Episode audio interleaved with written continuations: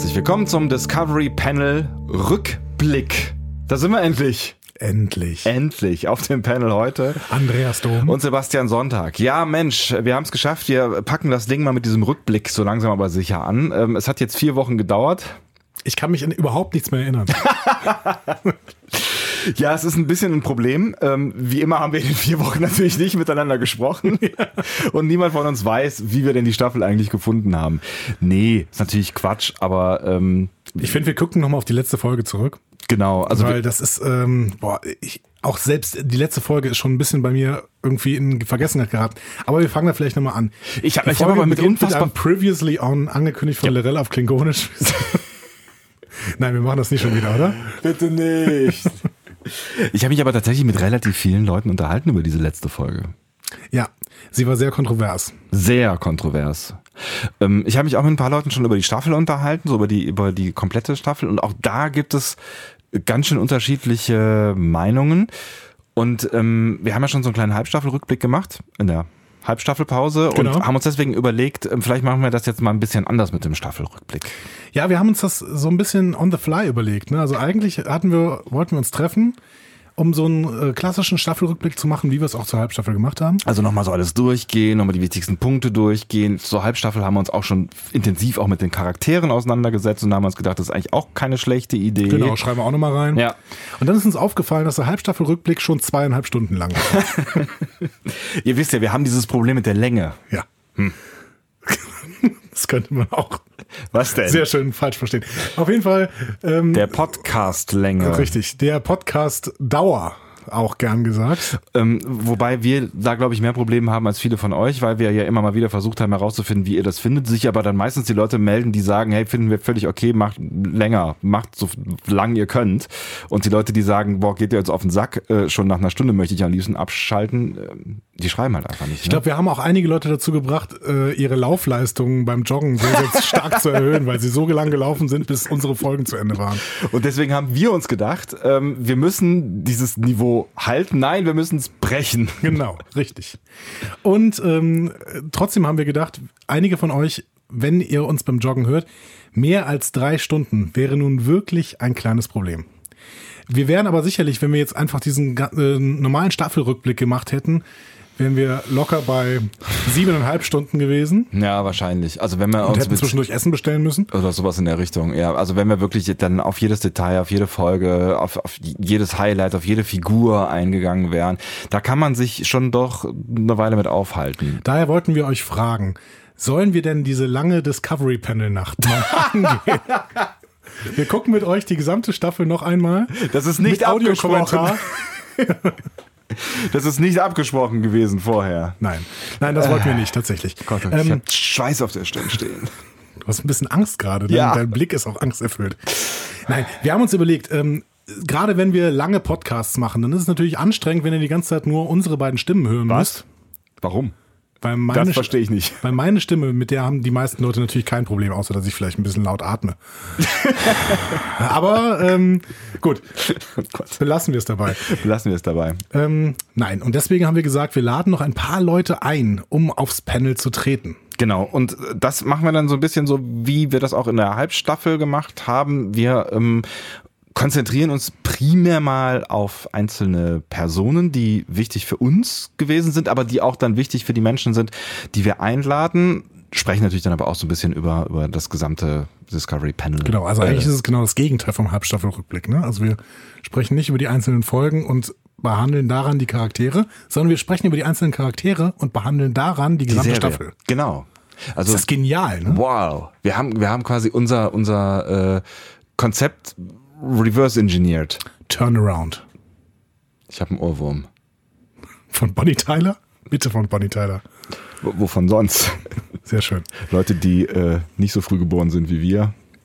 Entschuldigt bitte. Ihr werdet Wieso schmeißt du uns schon wieder in denselben Topf, was das Alter angeht? Ja, weil du Bonnie Tyler gesagt hast. Du hast dich da gerade selber mit reingesetzt, mein Freund. Okay, ähm, wir, wir müssen vielleicht noch auf ein, zwei Punkte im Feedback eingehen. Bevor wir dann Was Leute hier Wir auf, wollen. Wir wollen, wir wollen auf jeden Fall. Es ist ja schon eine ganze Weile her und das Feedback bezieht sich jetzt, lass mich äh, kurz logisch drüber nachdenken, natürlich auf die, auf unsere letzte Podcast-Folge, die natürlich auf die letzte Discovery-Folge äh, ge- gemünzt war.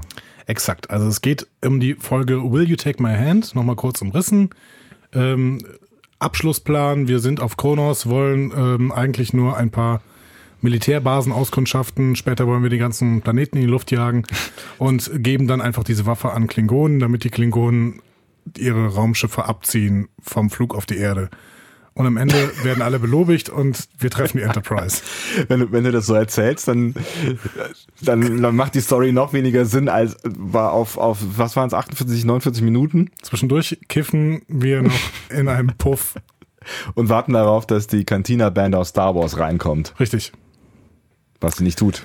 Ja, genau. Aber trotzdem, wir haben, wir haben ja die Folge so ein bisschen betrachtet als eine Folge, die, ähm, die uns ein bisschen versöhnt haben, weil äh, versöhnt hat, weil sie so viele Handlungsbögen irgendwie zu Ende bringt. Ja, also sie bringt sie zumindest zu Ende. Ob sie sie gut zu Ende bringt, das ist eine andere Frage. Mhm. Ich bin mir auch nicht so ganz sicher, nachdem ich mich jetzt länger mit der Folge auseinandergesetzt habe, auch im Gespräch mit anderen Leuten, ob ich sie nochmal so wohlwollend bewerten würde, wie ich es getan habe.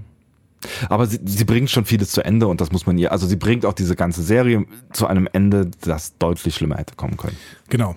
Gleichzeitig legen sich die Autoren natürlich mit dem Auftreten der Enterprise wieder ein ordentliches Ei ins Nest, mhm. äh, was sie für die, in der nächsten Staffel wieder quasi aus diesem Nest rausnehmen müssen. Das Bild funktioniert nicht mehr. Ist ja bald Ostern. Ist ja bald Ostern hervorragend. Und ähm, Genau, das könnte noch ein bisschen ein Problem werden. Wir haben aber jetzt überlegt, dass wir die gesamten, ähm, die gesamten Vorschauen und die Spekulationen, was in der nächsten Staffel passiert, zwar natürlich so ein bisschen in Gespräche einbauen werden, mhm. aber ähm, was auch das Feedback angeht und was unsere ähm, Deutung angeht, doch lieber in einem Cast ähm, packen, den wir vielleicht dann im Winter 2018-2019 machen werden. Das heißt, vor der nächsten Staffel. Ja, wir müssen die Zeit ja irgendwie rumkriegen. Ne? Wir haben aber auch überhaupt nicht über unser Konzept weitergeredet. Jetzt haben wir die ganze Zeit erzählt, wir wollen ja kürzer werden und es ist alles zu lang. Und jetzt haben wir gesagt, wir laden Leute ein und haben nicht erzählt, wie es dann weitergeht. Ne? Ja, aber also wir laden nicht Leute ein, damit es kürzer wird, sondern wir, wir laden Leute ein und deswegen wird es länger. Und deswegen haben wir uns überlegt, es werden wahrscheinlich mehrere als eine Folge werden. Exakt. Wird, sagt man da, glaube ich auch. Wird. Es wird mehr als eine Folge werden. Egal. Also ihr werdet merken, wir werden x Folgen über über über diesen ganzen Staffelrückblick äh, machen und das äh, ist die erste von X und äh, wo Andi glaube ich darauf hinaus wollte, ist wir starten mit dem Feedback und zwar passend so ein bisschen zum Rückblick auch. Exakt. Aber ähm, wir machen auch da an der Stelle nicht viel, wollen aber zumindest auch mal ähm, den Felo aufs ähm, Panel schicken, denn der Felo hat uns nämlich eine kurze Sprachnachricht geschickt. Hallo ihr beiden, hier ist der Felo. Ich wollte mich mal melden und äh, weil ihr gesagt habt, ihr wollt auch gerne was Gesprochenes hören und ich schon so lange nicht mehr in mein Mikro gesprochen habe, ich fühle mich ja schon direkt auf Entzug, dachte ich mir, hole ich das Ding doch mal raus und drück mal auf Aufnahme. Hat er gemacht, offensichtlich. Mal auf Aufnahme gedrückt. Finden wir ziemlich gut. Finde ich großartig. Also bitte macht das öfter. Ähm, wir wollen euch gerne ähm, auf dem Panel haben. Wir sind hier immer recht alleine. ist auch ein bisschen traurig immer. Außer, außer heute. Heute sind wir nicht komplett alleine. Heute sind wir nicht komplett alleine. Das ist auch ganz gut so. Das ist vielleicht auch, jetzt schleicht sich auch so zwischen uns schon ein bisschen der Alltag ein, wenn man sich so häufig sieht und so. Ihr kennt das ja, ne? Ja, aber jetzt haben wir ja so eine kleine Pause gehabt. Ja, Gott sei Dank. Ich habe dich, schon, hab dich schon wieder ein bisschen vermisst. Ja, ich dich auch. Ja. Kommen wir zurück zu Felo, bevor es hier kitschig wird. Zurück zu Felo.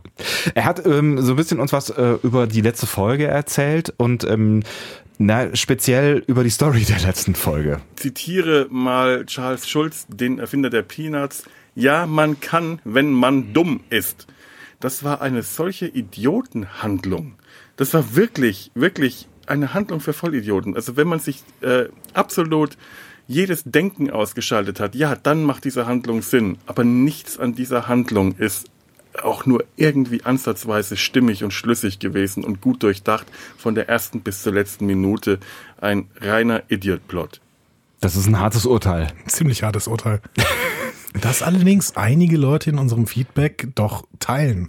Ja, und auch einige Leute, mit denen ich gesprochen habe. Und man muss, man muss natürlich schon auch sagen, dass, äh, also wie sie es zu Ende bringen, je länger man drüber nachdenkt, schon auch seltsam ist. Also ja, also man kann sich dem Begriff Idiot Plot nicht so richtig entziehen. Lustigerweise ist es mir so ein bisschen ähnlich gegangen wie Felo, weil je länger du drüber nachdenkst, denkst du, äh, also auch so diese, diese, diese, diese Klingon-Geschichte am Ende, okay, ich habe jetzt diese Fernbedienung und ich könnte hier draufdrücken. Und deswegen kommen jetzt alle zurück. Ich meine, wir haben schon drüber gesprochen, ne? Aber trotzdem. Ähm, das ist schon alles ein bisschen abstrus. Ich habe auch irgendwo mal gelesen in unserem Feedback, glaube ich, Lorel Ex Machina. ähm, also die wird einfach aus dem Hut gezaubert und das ist dann die Lösung. Haben die Klingonen eigentlich keine Sniper? So. das, ist auch richtig. das wäre schon mal eine Lösung gewesen. Ähm, oder was passiert eigentlich, wenn Lorel irgendwann mal dieses Podium wieder verlässt? also, da wird sie jetzt immer stehen bleiben mit dem Knopf in der Hand. Genau. Also alles ein bisschen seltsam.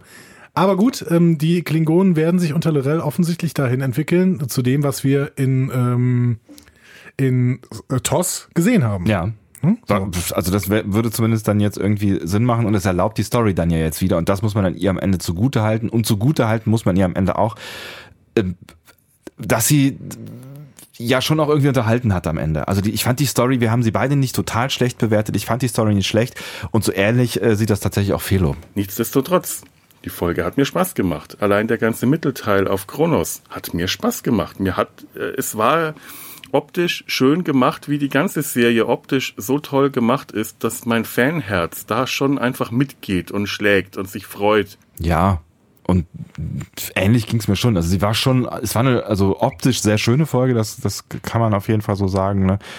Und ähm, ja, ich habe es eben schon gesagt, sie macht halt den Rahmen schon einigermaßen gut zu. Das hätte deutlich schlimmer kommen können. Ja, aber schon sehr konstruiert. Ähm, und ich bin auch immer noch nicht sicher, ob man da vielleicht wieder so eine klassische Kiva Goldsman äh, Handschrift dran sehen kann. Also es sieht alles toll aus, mhm. so und es ist alles irgendwie auf auf Prunk und Fanservice und ähm, Schönheit und wir nutzen alle Technik aus und alles ge gesetzt.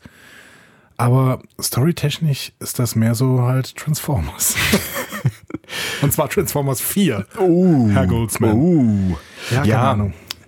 Ja, wobei man natürlich auch sagen muss, dass, dass, dass die Story äh, so alles in allem betrachtet äh, schon durchaus ich sag mal, kompromissbereit Höhen und Tiefen hatte.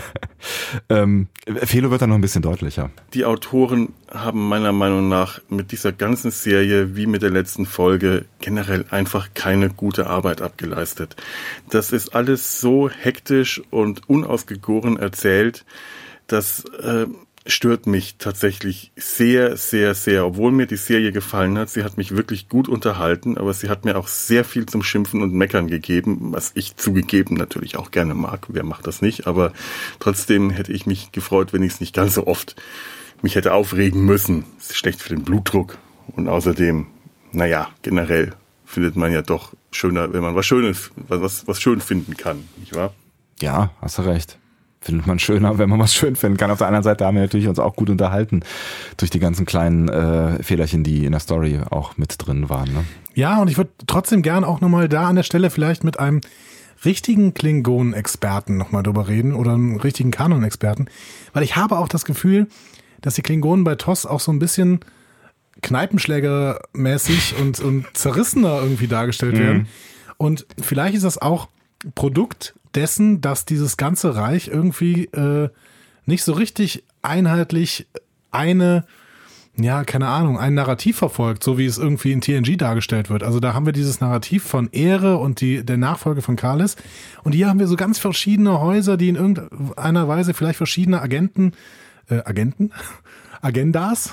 Ah, Agent, Agenden mit DDD oder Agend, Agendas, Agendas, Agendi. Agendi verfolgen ähm, die sich vielleicht auch in irgendeiner Weise vom, von, ähm, ja, also die sich einfach von sowas irritieren lassen. Also mhm. von, von so einem Auftreten einer Klingonin, die plötzlich sagen, und übrigens, ich könnte hier diesen Planet äh, in die Luft jagen. Dass die dann irgendwie kein Mittel dagegen haben, das ist die andere Frage. Das ist irgendwie seltsam. Aber, Aber ich weiß nicht, ob das eventuell zur klingonischen Geschichte passt an der Stelle. Ich finde das ganz spannend, was du sagst, weil die Klingonen tatsächlich in TNG eher so eine, so eine Feier, also eine, eine TOS. Äh, nee, in, in, in TNG eher so eine, so eine Feier-Ehre-Laune haben. Und in TOS finde ich tatsächlich, äh, ich habe nicht so viel TOS gesehen, aber häufiger auch mal so ein bisschen deprimiert rüberkommen. Also so ein bisschen depressiv. Also sie sitzen irgendwo an der Bar und trinken und sind so ein bisschen lost. Ja, sie sind auf jeden Fall anders. Sie sind mhm. auf jeden Fall völlig anders. Und ähm, da, wie gesagt, vielleicht brauchen wir wirklich mal einen richtigen Klingonen-Experten, der uns mal ein bisschen was darüber sagt, ob das nicht vielleicht zu diesem zerrissenen, zu diesem ambivalenten Reich passt, was wir in TOS sehen, dass die jetzt gerade sich ganz schnell irritieren lassen von so einem komischen Auftreten von irgendeiner Klingone mit einem Knopf in der Okay, Hand. Mission äh, Klingonen-Experten finden für die nächste Folge. Ich habe da eine Idee.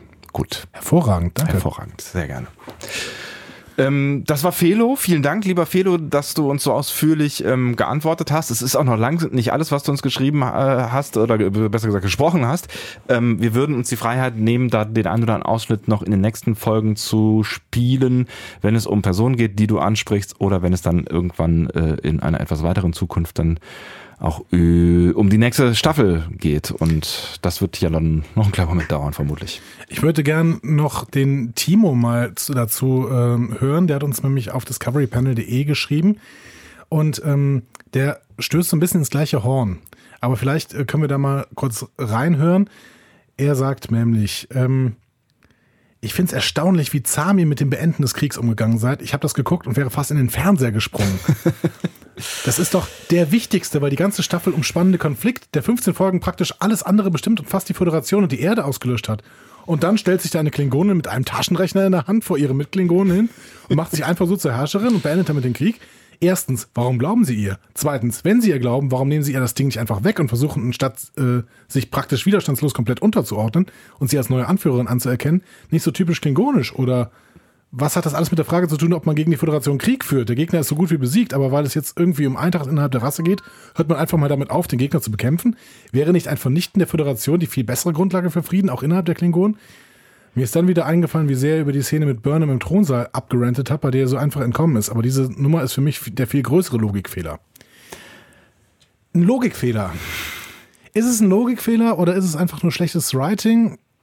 Ich bin mir nicht sicher, ob es ein Logikfehler ist tatsächlich. Ich glaube, es ist primär schlechtes Writing und ich glaube, ich würde wahrscheinlich heute noch mehr darüber abhaten als vor vier Wochen. Ähm, weil je länger du drüber nachdenkst, desto beschissener ist das tatsächlich. Und er macht dann ein großes Fass auf. Er hat ja damit recht. Das ist einfach die, die staffelbestimmende Handlung gewesen, jetzt mal neben der, der äh, ähm, Universenwandelei so, ne? Aber Oder dem Sporenantrieb, ne? ja, und dem Spornantrieb, genau, was ja miteinander verknüpft ist ein Stück weit. Ähm, auf der anderen Seite haben wir schon auch relativ früh gemerkt, dass die Klingonen-Handlung nicht so die Priorität hat, wie man am Anfang der Serie möglicherweise geglaubt hat. Ne? Ja, aber das ist doch schon Anlass zur Kritik an den Autoren. Die Autoren haben hier offensichtlich eine Klingonenhandlung, mit der sie nicht arbeiten wollen.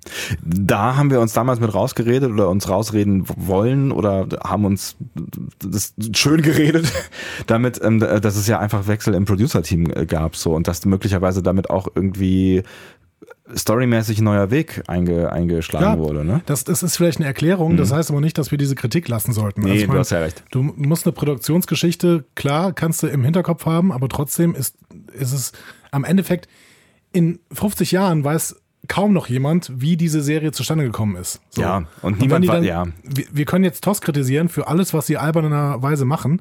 Wenn wir die Produktionsbedingungen betrachten würden, würden wir wahrscheinlich sagen, oh Gott, das ist das Beste, was, was überhaupt passieren konnte. So Damals, zu der in- Zeit, ja, ja, ne? genau. Und ja, du hast, du hast völlig recht. Ich meine, du guckst ja auch nicht bei House of Cards in jede Szene rein und weißt, wie, wie, also, ne, also wenn du dich ja nicht beschäftigst damit, dann genau. so, weißt es halt einfach nicht. Genau. Und klar, also Brian Fuller hatte Ideen mit der Serie, die dann äh, Herberts und äh, Burke offensichtlich nicht weitergemacht haben. Das scheint so zu sein, wenn man die Serie jetzt guckt. Wir wissen es trotzdem nicht so richtig, Mhm. ne, weil so, so, es gibt nicht die großen Discovery-Leaks. Warum eigentlich nicht? Ne? Weiß ich auch nicht. Auf der anderen Seite braucht natürlich auch irgendwie die Gefahr. Also es braucht ja diesen Plot auch ein Stück weit, um, um, um die Story voranzutreiben. So, also er ist ja, er ist ja nicht unwichtig. Er hat, Ja. ist vielleicht nur nicht so im Fokus, wie er hätte sein können. Aber unwichtig ist er nicht, weil er treibt die Story schon voran. Ja, und ich bin halt gespannt, was so der Antrieb, und da müssen wir dann uns dementsprechend nochmal darüber unterhalten, wenn wir wirklich mal einen Vorausblick auf die nächste Staffel werfen, was der Antrieb der Discovery sein wird. Also pure Forschung als Antrieb, ziellose, pure Forschung. Ich weiß nicht, ob das irgendwie noch Spannungsbögen erzeugen kann. Wie bei TNG. Ja, aber wir sind jetzt 30 Jahre nach TNG halt. Hm. Ne, Und das ist eben das Problem. Ich hoffe nicht, dass sie sich vorstellen, dass das noch so funktioniert. Nee, wahrscheinlich nicht. Wahrscheinlich nicht. Also wahrscheinlich werden sie schon wieder auch irgendwie so eine, so eine Plot-Geschichte machen, wo es auch wieder Twists gibt. Und das ist ja schon halt einfach das Storytelling von heute. Ne? Ja.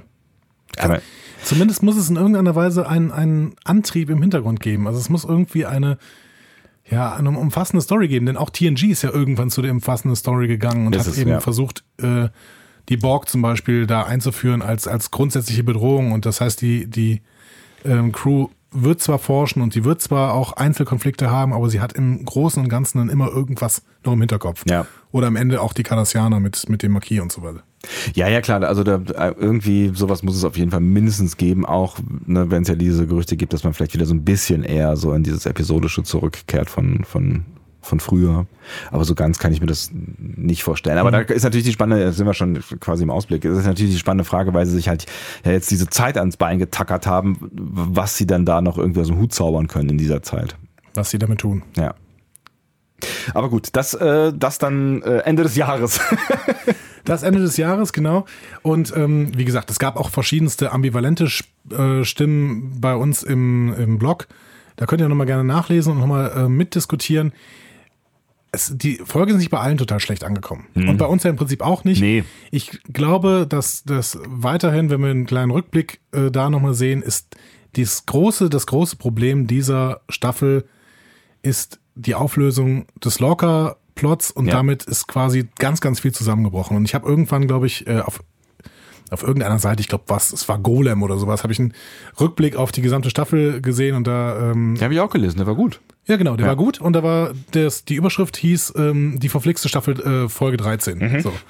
Und das ist es. Also genau mit dieser Folge ist ganz, ganz viel kaputt gegangen und äh, das ist einfach, da hat einfach irgendwer was verbrochen, nämlich gut angelegte Charaktere innerhalb von zehn Minuten kaputt geschrieben. Ja. So, und das, das darf einfach nicht sein. Und das konnte auch keiner mehr kitten am Ende und dementsprechend war das Ende dieser Staffel für mich auch relativ unbefriedigend.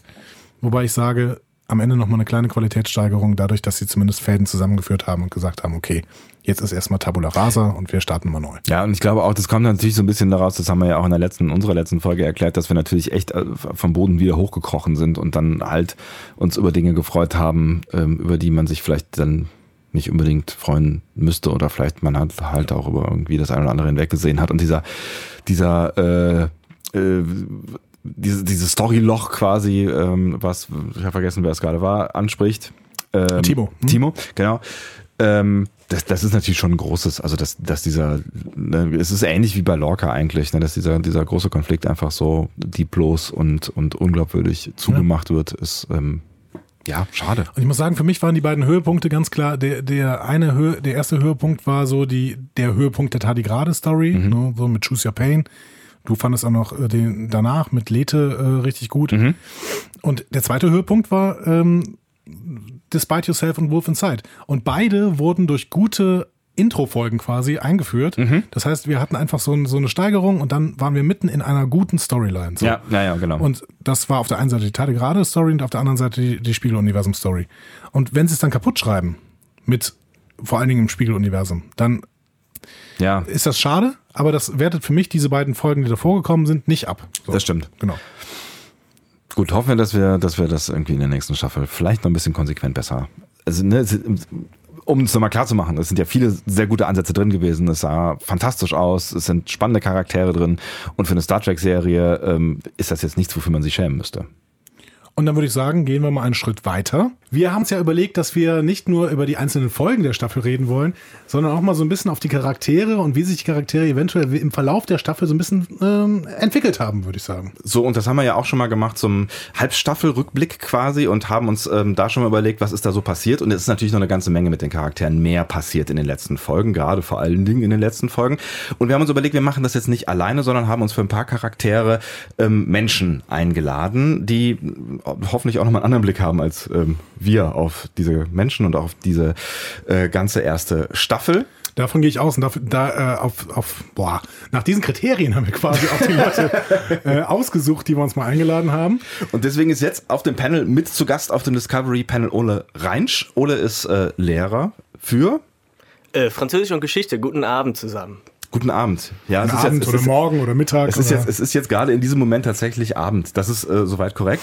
Ole ist aber nicht nur Lehrer, sondern Ole ist ähm, auch äh, einer von zwei Menschen, die einen Podcast machen über Popkultur und deswegen möglicherweise besonders gut geeignet, um auf diese popkulturelle Serie zu gucken. Der andere Mensch heißt Andi Dom, sitzt neben mir, macht noch einen anderen bekannten Podcast. Hallo.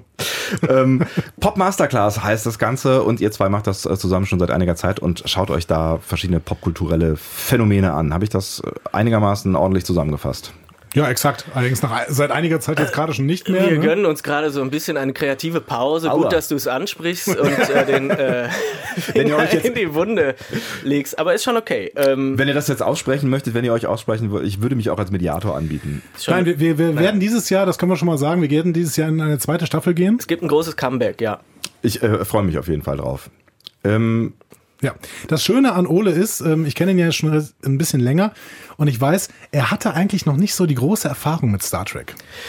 Äh, so ist es. Äh, ich muss mich äh, dafür doppelt und dreifach bedanken, dass ich eingeladen wurde in euren Podcast, ja. weil ich eigentlich, also Star Wars wäre eher so meine ähm, Liga und äh, bei Star Trek habe ich so ungefähr das gemacht, was äh, für euch. Ähm, Jetzt müssen wir doch schneiden. Er hat gesagt Star Wars. Nein, okay. gut. Um Gottes Willen. Nein, was für euch, äh, ich weiß, dass das für euch das absolute No-Go ist. An Star Trek habe ich einfach, äh, äh, habe ich bislang nur die Filme gesehen, in einem qualvollen äh, Marathon mit einem lieben Freund von mir. Ähm, Alle. Am ah, Stück. Nein, nicht am Stück, aber äh, wir haben uns quasi wöchentlich Ah, Okay, äh, gut. getroffen, so es ging. Ähm, nein, einer am Abend reicht. Also gerade die Alten sind anstrengend. Die werden aber auch mit der Zeit nicht besser, ehrlich gesagt. Aber gut. Ich finde die neuen gut, aber das ist vielleicht nicht das Thema. Jedenfalls, ähm, ja, freue ich mich umso mehr, dass ich äh, ein bisschen was dazu beitragen kann. Das werden wir sehen, ob du das kannst. Aber du hast dir auf jeden Fall, du hast dir auf jeden Fall eine Person ausgesucht, die ähm, sehr viel zur Serie beigetragen hat, möglicherweise eine der wichtigsten Kernfiguren in der Serie ist. Und äh, über die wollen wir jetzt reden. Über Lieutenant Stamets. So ist es, Stamets. Also als ich gefragt wurde, hör mal Ole, äh, wen, über wen würdest du gerne reden, wenn du dir jemanden aussuchen dürftest? Da kam es, glaube ich, bei mir so aus der Hüfte ziemlich schnell geschossen. Stamets. Ja, Ähm, ich warum hab- denn eigentlich? Genau, warum denn eigentlich? Ähm, Stamets ist ja, wird ja zunächst in den ersten Folgen als der ähm, Wissenschaftler äh, dort eingeführt, äh, also äh, dieser Forscher, diese Forscherpersönlichkeit. Und ich weiß jetzt gar nicht mehr so genau, ob es schon in der ersten Folge ist oder in der zweiten, dritten, wo dann revealed wird, dass er ja homosexuell ist. Nicht wahr? Ich weiß es gar nicht mehr. Ihr seid ja hier die Mhm. Also Spezialisten. er tritt in der dritten ja zuerst auf, in Context is for Kings. ja? Ähm, und ähm, wann wird denn seine Homosexualität? Also sie wird ja Gott sei Dank nicht so richtig thematisiert. Nee, das ne? geht so, es geht ja sehr, sehr angenehm beiläufig tatsächlich. Ne? Und ich glaube tatsächlich ist es in der ersten Folge, also in der dritten Folge, quasi in der ersten richtigen Folge nach dem Prolog, ähm, noch kein Thema. Er hat da so ein nächtliches Telefonat mit dem anderen Wissenschaftler von dem äh, Schwesternschiff, der Discovery, wo schon bestimmte Leute gesehen, gesagt haben, ja, ähm, die scheinen ja eine Geschichte miteinander zu haben. Ne, dieser, dieser Stroll, glaube ich, heißt er, der Wissenschaftler, der ähm, von dem anderen Schiff, ich habe leider den Namen vergessen. Wie heißt denn das andere Schiff nochmal? Gut, okay, das liefern wir irgendwann nach. Ähm, aber tatsächlich wird da noch nichts irgendwie on point geliefert. Das passiert, glaube ich, erst in ähm, Choose Your Pain. Mit der mittlerweile schon relativ berühmten Zahnputzszene. Ja, die ja durchaus Ja. ein paar Mal aufgegriffen wurde und die auch so ein bisschen, ich weiß nicht, wie das bei dir war, aber so Mhm. für mich der erste Gänsehautmoment auch war, wegen dieser äh, Spiegelgeschichte am Ende der, der Szene, ne? die ja schon auch so ein bisschen in verschiedene Richtungen interpretierbar gewesen ist. Ist das denn der Moment gewesen, wo die Figur Ja. für dich auch wirklich interessant wurde? Ähm, na, das hat sich so ein bisschen entwickelt, äh, weil ich da ein bisschen drüber nachgedacht habe und ich würde äh, gerne, dass äh, diesen Begriff beiläufig, das wird ja angenehm beiläufig eigentlich nur erzählt, diese Homosexualität. Das ist eigentlich für mich ähm, der springende Punkt, warum diese Figur eigentlich für mich so interessant geworden ist. Also einerseits, da können wir gleich nochmal drüber sprechen, dieser fast schon faustische äh, Forscherdrang, ja, er äh, geht ja sozusagen die Symbiose mit dem Beast selbst quasi ein, um, ähm, naja, für die Menschheit, zumindest für die Discovery, ähm, diesen Sporenantrieb quasi betreiben zu können, ja. Ähm, aber diese Beiläufigkeit. Ich habe mir nämlich gedacht, naja, wofür steht Star Trek eigentlich ähm, so im Großen und Ganzen? Das ist ja immer irgendwie so, dass dort eine Art humanistisches Wertesystem transportiert wird. Also wenn wir die 70er und 80er Jahre durchgucken, äh, äh, ich, also ich habe schon die ein oder andere Folge mal gesehen, ja. Ja. Ähm, diese, diese internationale Crew, die quasi wenn wir den Zeitgeist betrachten, jenseits des Kalten Krieges oder internationaler Konflikte besteht, um eben tatsächlich sowas wie westliche Werte ohne kriegerische Akte in die, ins, nicht in die Welt, sondern ins Universum zu tragen. Ja, der Mensch, der auch so ein bisschen moralischen Status bekommen hat, der, der über dieses Kriegerische hinausgeht, ne? der, So der diese Konflikte eben überhaupt nicht mehr so richtig ernst nimmt Genau. und weil sie in seinem Wertekosmos nicht mehr, nicht mehr vorkommen. Ne? Genau, Und das, immer schon divers war, ne? Von Anfang an Ja. immer schon divers war. So ist es. Das ist genau das Stichpunkt, ne? diese Di- Diversity quasi, ne? bevor es den, den Begriff eigentlich gab. Äh, folgerichtig ist es äh, tatsächlich, dass über sowas wie ähm, Race oder sowas äh, eben auch über Sex und Gender gesprochen wird. Ne? Und dass sich das auch in der Crew widerspiegelt. Wirklich folgerichtig und ich habe gedacht, cool, das ist, ähm, das ist genau das Richtige und deswegen nett, dass es nur so beiläufig erzählt wird. Und ich habe jetzt auch in Vorbereitung auf, die, auf den Podcast heute mich irgendwie gefragt, irgendwas stört mich da trotzdem dran. An diesem beiläufigen. Und in eurer letzten Folge ist es mir äh, in den Sinn gekommen. Äh, ihr habt nämlich über, ähm, wie heißt der nochmal, dieser, die äh, aus dem Mirror Universe, äh, Georgiou, Ja, ja. Ja, Giorgio? ja, ja, genau. genau. Die ja wiedergekommen ist. Und irgendwie habt irgendwo an irgendeiner Stelle habt ihr genannt, naja, die ist ganz schön rassistisch, ne? also ja. die ähm, spricht ja darüber, dass sie den äh, diesen Saru in dem anderen Universum da gegessen hat und lecker war und äh, ganz viele rassistische Äußerungen. Ich glaube, also das ganze tyrannische Imperium ist durchaus rassistisch. Genau. Ne? genau. Und sie verkörpert es halt sehr, sehr genau. präzise. Wird ja. aber offen, wird offen thematisiert und es finden viele Konfrontationen statt. Wenn nicht quasi untereinander, so müssen wir, die davor sitzen und sich das angucken, das doch irgendwie hinnehmen, dass da Rassismus herrscht. Was fehlt? Es fehlt die Diskriminierung der Homosexualität, finde ich. Das wird nicht, das wird sozusagen, das ist sozusagen das, was mich an dieser Beiläufigkeit stört, im Endeffekt. Das wird überhaupt nicht thematisiert. Es wird sozusagen total glatt gebügelt, ähm, das ist jetzt das Normalste der Welt. Ist es natürlich auch. Aber wir dürfen natürlich nicht vergessen, dass das trotzdem äh, sozusagen im öffentlichen Diskurs durchaus Konflikte äh, darüber ausgetragen werden. Ja, gerade in so, so faschistoiden äh, Strukturen. Im So ist Zweifel, es, ne? so ist ja. es. Ja, ja, aber jetzt muss hier wieder der Star Trek-Nerd kommen.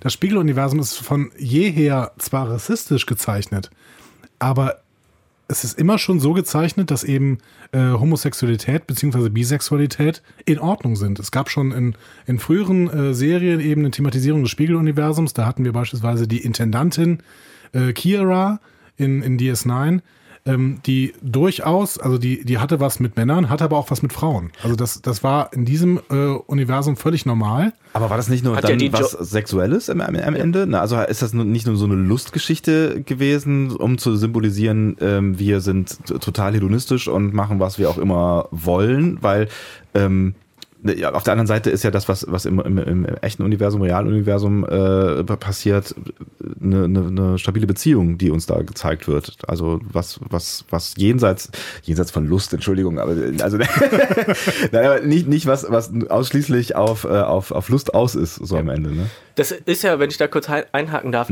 äh, auch in der letzten äh, Folge äh, macht Georgiou das ja auch, als sie da in diesem Bordell oder Eben. was auch immer ist. Ne? Ja, richtig, Aber genau. genau, Mhm. das ist auch hedonistische Lust, ja? Ähm, die dort ausgelebt wird und äh, die ähm, instrumentalisiert das dann ja irgendwie nachher auch. Ne? Bei Stamets eben nicht, sondern da geht es tatsächlich um eine ganz legitime Paarbeziehung, eine homosexuelle Paarbeziehung. Und dass die sozusagen, ähm, die wird an keiner Stelle konfrontiert irgendwie mit Unverständnis oder sowas. Während äh, eben auch in dem Nicht-Mirror-Universe ja trotzdem auch die ganze Zeit immer zumindest Rassismus latent, ähm, ja, was heißt vorherrscht, aber thematisiert wird. Allein, dass die, ähm, äh, dass die verschiedenen Rassen dort irgendwie ähm, aufeinander clashen und ähm, Ja, oder durch die Klingonen am Ende. Ne? Also Genau. ich meine, die Klingonen sind ja doch da in einer relativ rassistischen Position. Oder auch, dass die Vulkanier sozusagen sich als eine Art Superior ähm, Race sehen, ja, und deswegen halt äh, ihre eigenen Prinzipien verteidigen gegenüber anderen, zum Beispiel den Menschen oder so. Ne? Aber was hättest du dir an der Stelle gewünscht? Also was, was, was, was hat dann genau für dich gefehlt? Also quasi dieser, dieser Konflikt, der als, als Prototyp offen ausgetragen wird? Ja, ich finde, ich will, ja genau, ich finde, ich bin äh, als, ähm, wenn ich sozusagen diese, diese Wand so ein bisschen durchbrechen möchte, ne, also auch die 70er und 80er Jahre Folgen sind ja sozusagen immer Folgen ihres Zeitgeistes. Und so sehe ich die äh, Star Trek Staffel ähm, jetzt auch, mhm. ne? Ist ja ganz klar. Ja. Und da fehlt mir sozusagen die, die Problematisierung dessen eigentlich, ne? Also, ähm, es ist mir ein bisschen, äh, also krass gesagt, ein bisschen zu billig, mhm. ja, dass diese ja tatsächliche Normalität und auch gewünschte Normalität als solche bestehen bleibt. Während alle anderen auch gewünschten Normalitäten, nämlich sozusagen die Diversity of Nations oder was weiß ich, ja, mhm. wie man das nennen möchte, äh, dass die immer wieder thematisiert wird und auch problematisiert wird. Mhm. Jetzt würde ich ja vielleicht sagen, das kann ja noch kommen, ne? Denn ähm, Stamets wird weiterhin Protagonist in der Serie bleiben. Ja. Und der ähm, der tatsächliche Stamets, den wir in der ersten Staffel gesehen haben, hatte ja nicht so richtig die Berührungspunkte mit dem ähm, Spiegeluniversum. Ne? sondern es gab einen Spiegel Stamets, der eben dann auch in einer Folge so ein bisschen rumgelaufen ist. Ja. Über den ähm, wir aber genau nichts wissen eigentlich. Über den ne? wir gar nichts wissen. Ja. Das, ja, das, war vielleicht auch so ein bisschen ein verschenkter Auftritt. Ne? Ja, ähm, ja, das führt eigentlich nochmal zu einer weiteren Problematik dieser eigentlich an sich total wertvollen Person. Ihr habt es gerade schon angekündigt, äh, eigentlich eine der Kernfiguren, äh, die, äh, die die ganze Staffel ja eigentlich vorantreibt. Ne? Mhm. Ne? Also ohne ihn kein Sporenantrieb und so weiter und so fort. Auch ohne ihn keine Rückkehr aus diesem Spiegeluniversum und so weiter und so fort. Ne? Ähm, dafür, dass es keine, keine wirkliche Haupt, ist ja kein richtiger Hauptcharakter. Ne? Mhm. Also ja, ist, das, ist, das ist eine, eine, spannende Frage, wer ist eigentlich Hauptcharakter in der Serie und wer ja. nicht, ne? aber das, das können wir, glaube ich. Denn, äh, denn zum Beispiel ja. auch jemand wie Tilly, mhm. ja, ähm, äh, über die habt ihr auch schon gesprochen, äh, des Öfteren, ist natürlich auch hier und da Motor der Geschichte, mhm. ja, aber eben keine Hauptfigur. Obwohl sie wirklich, ähm, also zum Beispiel in diesem, äh, in dem Mirror Universe eben eine tragende Rolle spielt. Aber keine Hauptfigur. So würde ich Stamets ähnlich einschätzen. Der ist viel präsenter als Tilly, ja. Hat auch mehr Screentime, Text und so weiter. Aber trotzdem ist keine Hauptfigur. Mhm. Ja, aber mit der Argumentation haben wir tatsächlich nur eine Hauptfigur, ne? Und dafür würde ich aber sagen, mhm. ist, ist Stamets als Figur viel zu dicht. Ja, denn ich habe es gerade schon angesprochen, meiner Meinung nach wirklich äh, in, in diesem Forscher-Typus total faustisch angelegt, ne? also wirklich äh, sich selbst aufopfern, verbündet sich im Prinzip mit einer total selbstzerstörerischen Kraft, um in irgendeiner Form die Mission äh, und die Menschheit weiterzubringen. Ja, das ist das andere. Das zweite in diesem äh, äh diese Begegnung in diesem Art Nirvana des, äh, in diesem Wald Nirvana des, ja, äh, des, ja. des Spiegeluniversums, ja, äh, schon fast tatsächlich auch äh, Heils- und Wissensbringer, ja. Und jetzt komme ich tatsächlich nochmal zu dem Punkt, ähm, wirklich eine Art, also ikonografisch gesehen, fast eine Art Jesusfigur. Oh. Ich gehe jetzt ein bisschen weit, ich habe ähm, in Vorbereitung auf diese auf die Sendung heute, ja, da habe ich ja die eine oder andere Frage bekommen. Ich nehme das jetzt mal kurz vorweg. Ne? Ja. Lieblingsszene. Ja, kann ich gar also ich könnte eine Lieblingsfolge mhm. benennen. Äh, das ist diese, diese Time-Lapse-Folge, ja. wo er irgendwie eine ganz witzige Rolle, finde ich, hat, als derjenige, der halt über den Dingen, über der Zeit steht und immer ähm, allen das 70 Mal erklären muss. Witzig, witzig finde ich tatsächlich, also das sollten wir gerade noch mal irgendwo hinpinnen, da würde ich gleich gerne noch ja, mal ja. drauf zurückkommen. Entschuldigung, wenn ich ja. das etwas durcheinander habe. Nee, das macht überhaupt gar nichts. Ich habe das nur gesagt, damit äh, ihr das auch mal gehört habt, weil ich es vergessen werde. Ja, ich habe ich hab mir äh, hier äh, nämlich notiert als, als Stichwort den Sport Drive Jesus. Achtet ich hätte mal. ein T-Shirt damit. Ja. Sport Drive Jesus. Warum habe ich mir das notiert? Ich habe noch mal ein bisschen äh, durchgesäppt ähm, äh, durch verschiedene Folgen und ähm, mir ist aufgefallen, die Momente, wenn er quasi äh, in dieser Kammer ähm, so halb liegt, halb hängt, ja, und seine Arme, ich kann es euch hier im Studio jetzt gerade nur so vormachen, so, so von sich weiß, ja, und dann in beide Arme diese Nadeln eingeschossen werden, ja, diese Verbindung. Ne? Ja. Das ist doch, äh, vielleicht bin ich da irgendwie so äh, ikono, äh, ikonografisch total verbrämt oder so, keine Ahnung, schwer vorbelastet.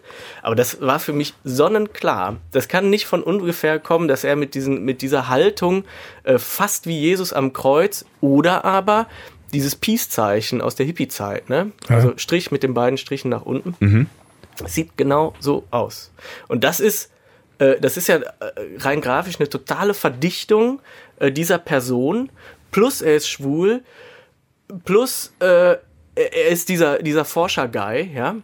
Ich finde das toll. Ich finde es aber gleichzeitig ganz schrecklich, dass aus dieser dichten Person äh, nur so ein Sidekick Ja, aber jetzt muss ich ja mal sagen, wir wünschen uns doch auch in ganz vielen Serien, dass wir neben den Hauptfiguren eben auch Leute haben, die Nebenfiguren sind, die aber trotzdem eine extreme Tiefe mitbringen, wo man denkt, Ja. okay, ich kann im Prinzip über jede einzelne Nebenfigur hier noch mal eine eigene Serie starten und vielleicht so ein, so ein äh, so, genau, also wie, ich denke mal an ähm, Breaking Bad, wo wir gesehen haben, okay, diese absolute Nebenfigur des Saul Goodman, Ja. die ist dafür geschaffen, dass man da noch mal eine eigene Serie drüber macht. Ne? Äh, ja, soll ich, da, soll ich darauf Ja, bitte, reagieren? unbedingt. Nein, das war jetzt abgeschlossen. Tschüss. Ja, gut. Äh, Das war mein Fazit. nein, äh, du- hast natürlich völlig recht. Und ich habe mir jetzt die Figur auch nicht äh, rausgesucht, damit ich sagen kann, wie blöd ich sie finde. Im Gegenteil. Äh, nach wie vor finde ich das eben, eben ganz toll gelöst. Äh, äh, es spielen noch ganz viele andere Diversity-Aspekte äh, rein. Er ist ja irgendwie so fast ein halber Albino-Charakter, auch sozusagen, also platt gesagt, wenn es ein sehr volkstümlicher Podcast wäre, würde man sagen, in ihm vereinigen sich sehr viele Randgruppen quasi. Ne? Mhm, okay. Ähm, Lirum Larum. Ähm, ich denke auch, starke äh, Nebencharaktere sind super wichtig, weil die sozusagen ähm, Salz und Pfeffer zugleich sind in der Suppe, ja. Hier und da ist da sozusagen ein bisschen das Potenzial nicht komplett ausgeschöpft worden. Ne? Also du hast gerade schon angesprochen, diese, dieses Meeting mit dem, mit dem Spiegel äh, Stamets, ähm, ja, da bin ich auch nicht so ganz zufrieden mit gewesen. Ne? Ja, vielleicht kommt da ja dann in der zweiten Staffel im, im Zweifel noch was. Also diese Person hat Potenzial, da bin ich auch mit auf deiner Seite. Ähm, was ich ganz spannend finde an diesem Gedankengang, auch an diesem Jesus-Gedankengang, ist die Frage, wer hat eigentlich die Fäden in dieser Serie in der Hand? Oder wer hat, wer hat die Serie vorangetrieben? Und ähm, ich meine, wir haben mit Michael eine Hauptfigur, also eine relativ definitive Hauptfigur, die aber häufig, obwohl sie Hauptfigur ist, relativ passiv durch die Geschichte läuft. Wir haben Lorca gehabt, der lange irgendwie den, den, den Drive gegeben hat. Aber eigentlich ist es tatsächlich am Ende schon auch Stamets, der die Geschichte in die richtigen Bahnen kickt mit, mit seiner. Zumindest an ganz ne? vielen Stellen ist er An Schnittstellen, ne? an Schnittstellen. Ja. Wenn er da nicht da gewesen wäre, dann wäre die Handlung nicht mehr weitergegangen. Ja, wäre, wäre Fahrradkette, ne? Aber äh, auch da nochmal kurz äh, drauf auf eure letzte Folge ähm, zurückzukommen. Äh, Sebastian, hattest du ja eben auch gesagt, gerade in der letzten Folge, diese Prügelszene äh, zum Beispiel zwisch- zwischen Giorgio und äh, der Klingonin, der deren, ja genau. Mhm. Äh, da hast du gesagt, dass ähm, Michael ja äh, daneben steht und irgendwie versucht erst die, äh, die noch anzufeuern. Ne? Du hast gerade gesagt, ja, sie wär, ist ja eigentlich ein sehr passiver Charakter. Ja, nicht, nicht durchgehend, aber. Aber, aber tatsächlich, also wenn man das Ganze als Tragödie, Tragödie ansieht, ne, interessanterweise ja auch eine, eine Figur, die quasi ohne viel eigenes Dazutun, ja, ohne Ende Leid erfährt, ja, weil sie in einer besti oder in zwei bestimmten Posi äh, Situationen, nämlich am Anfang und eben am Ende der Staffel, ja, äh, versucht, ähm, was Gutes zu tun. Ne? Und damit äh, nicht nur scheitert, sondern radikal ähm, die Dinge und die Verhältnisse umwirft äh, zu ihrem Nachteil. Ne? Das heißt, durch diese, durch diese komische Passivität, ja, Auslöser ähm, unglaublicher, einer unglaublichen Tragödie. Wenn du jetzt sagst, dass die Figur so dicht für eine Nebenfigur geschrieben war, dann gäbe es ja in der nächsten Staffel quasi zwei Weisen, irgendwie aus diesem Gefühl rauszukommen. Ne? Also entweder bekommt sie eine gewichtige Rolle, so dass es eben keine Nebenfigur mehr ist, oder die Figur wird irgendwie so ein bisschen simplifiziert, also wird einfacher geschrieben. Was würdest du denn dir wünschen, wie das in der nächsten Staffel dann gelöst werden würde? Also, wenn ich mir, äh, wenn ich nochmal die erste Staffel jetzt überblicke, dann ist ja ähm, bei Stamets so ein bisschen zu sehen, dass er eigentlich von einem forschenden Typen zum wissenden Typen wird. Ne? Also dadurch, dass er quasi diesen, diesen Spore Drive durchschaut hat und sich quasi äh, dieses Wissen einverleibt hat und er jetzt quasi leibhaftig äh, diesen, die, diesen Navigator macht, anstatt dieses, wer ist dieses Wesen nochmal? Ta Tardigrade. Tardigrade. Ah, Ja. Eines unserer Lieblingswörter übrigens in der ersten genau. Staffel. Aber viel zu wenig gesagt äh, in dieser Genau. Folge. Sebastian wünscht sich öfter den Gormaganda Der, hatte ja leider nur eine untergeordnete Bedeutung. und wurde später nochmal gegessen. auch Wir das. bringen gerade den Ole, glaube ich, ein bisschen vom Thema. Entschuldigung. Völlig in Ordnung. Ähm, also vom Forschenden zum Wissenden ja im Prinzip, ja. Und das schlägt sich ja auch in dieser, in dieser Meeting-Folge mit seinem zweiten Ich äh, in dem Spiegeluniversum nochmal wieder. Ähm, da ist er zwar auch nochmal wieder auf der Suche quasi, ne? Aber auch da, er kehrt quasi zurück aus diesem Fiebertraum oder diesem Sterbeprozess, wie auch immer, äh, Koma, äh, als Wissender. Ja? Und eigentlich wäre es doch für die zweite Staffel, zumindest mein ganz bescheidener Wunsch, wenn er wieder zum Forscher würde. Ja, also wenn er sozusagen eine neue Aufgabe oder eine erweiterte Aufgabe erhält, an der er zu arbeiten hat und sozusagen nicht nur jemand ist, der ausführt quasi. Ne? Ich glaube, er braucht das auch, ne? weil er irgendwie dieser Lebensinhalt Sporenantrieb, den er eben die ganze Zeit hatte und wovon, worauf die gesamte erste Staffel ja aufgebaut ist, der scheint ja jetzt ein bisschen in den Hintergrund zu rücken. Ne? Also die, die ähm, haben uns quasi am Ende der, ähm, der Staffel auch so ein bisschen verkauft, ja, wir gucken mal, ob wir damit irgendwie weitermachen. Es wird jetzt nochmal nach Wesen gesucht, die das Ding irgendwie steuern können. Menschen sollen das am besten nicht mehr machen. Also so ein bisschen fällt so auch die Daseinsberichtigung in der Serie für Stamets fällt so ein bisschen weg. Und, und, und äh, dazu kommt ja noch, dass zumindest Gerüchte sagen, dass ähm, die, die nächste Staffel wieder mehr Star Trekiger werden soll. Also so im, im Sinne der, der alten Serien so ein Stück weit, wo dann ja so ein Spornantrieb vielleicht auch eher Probleme bereitet als äh, gut Zumindest ist. für den Kanon, ja. Ja, ja, genau. Äh, also ich würde auch sagen, dass diese Sporenantriebssache ähm, an der Stelle auch auserzählt ist, vielleicht auch gar nicht schlecht. Sie hat halt ähm, sozusagen auch als, als Antrieb der äh, Staffel äh, ähm, sehr gut funktioniert. Aber in der Tat, ne, an, der, an der Stelle würde ich es auch so sehen, da, da reicht es dann an der Stelle auch. Ne? Aber wie gesagt, er als Figur ist natürlich schon so stark ähm, und transportiert eben auch so viel. Ähm, dass es in jedem Fall auch in der zweiten äh, Staffel oder in der nächsten Staffel ähm, seine Figur eigentlich weitererzählt werden muss, Hm. Meiner Meinung nach. Über einen Aspekt der Figur würde ich noch ganz gerne mit dir äh, reden. Du hast eben gesagt, wenn ich es richtig verstanden habe, ähm, Magic to Make the Sanus Man Go Mad war eine deiner Lieblingsfolgen. Ähm, und da fand ich tatsächlich äh, Stamets sehr wunderlich. Also er, äh, hat, wie du eben schon gesagt hast, so, so, eine, so eine so eine Hauptfigur. Er ist so ein bisschen der, der Strippenzieher, weil er der einzige Typ ist, der irgendwie Bescheid weiß, was da überhaupt passiert oder es versteht. Aber er hat da sehr deutlich diese Stimmungsschwankungen, die halt immer mal wieder auftauchen, die uns ja auch zu dieser These gebracht haben, dass es möglicherweise zwei verschiedene Stamets gibt, mit denen wir zu tun haben. Oder er auf Pilzen ist. Oder er so auf, auf Pilzen ist. ja. Was, Ja. Wie, wie erklärst du dir, dass, dass wir ihn kennenlernen, äh, ganz am Anfang als wirklich ja schon auch mürrischen, eckigen, kantigen Typen und er dann zwischendurch diese Beim ersten Auftritt so- oder beim ersten äh, Treffen mit, äh, mit Michael zum Beispiel. Ne? Genau, ist ja. ja wahnsinnig arrogant. arrogant und, und wirklich kantig und, und ja nicht nett und das kommt ja auch immer mal wieder durch, auch bis zum Schluss irgendwie so ein bisschen. Und ähm, ich finde gerade in der Folge ist er halt ein total anderer Typ. Er ist total, also zum Teil sehr, sehr herzlich, sehr, sehr emotional, witzig, lacht die ganze Zeit. Äh, Wie, wie erklärst du dir, dass er da so ist oder diese überhaupt diese Stimmungsschwankungen? Ähm, ja, ist eine gute Frage, ähm, weil ich mir da noch gar nicht so Gedanken drüber gemacht habe. Aber ähm, naja, vielleicht ist es äh, schlichtweg menschlich, so dumm es klingt. Aber das ist ja, äh, ähm, wenn er sozusagen als Forscherpersönlichkeit, als Wissenschaftler ähm, in einem Rahmen arbeitet, im Labor ja auch tatsächlich, ja, in dem er für die Be Arbeitsbedingungen zuständig ist und die auch komplett unter Kontrolle hat.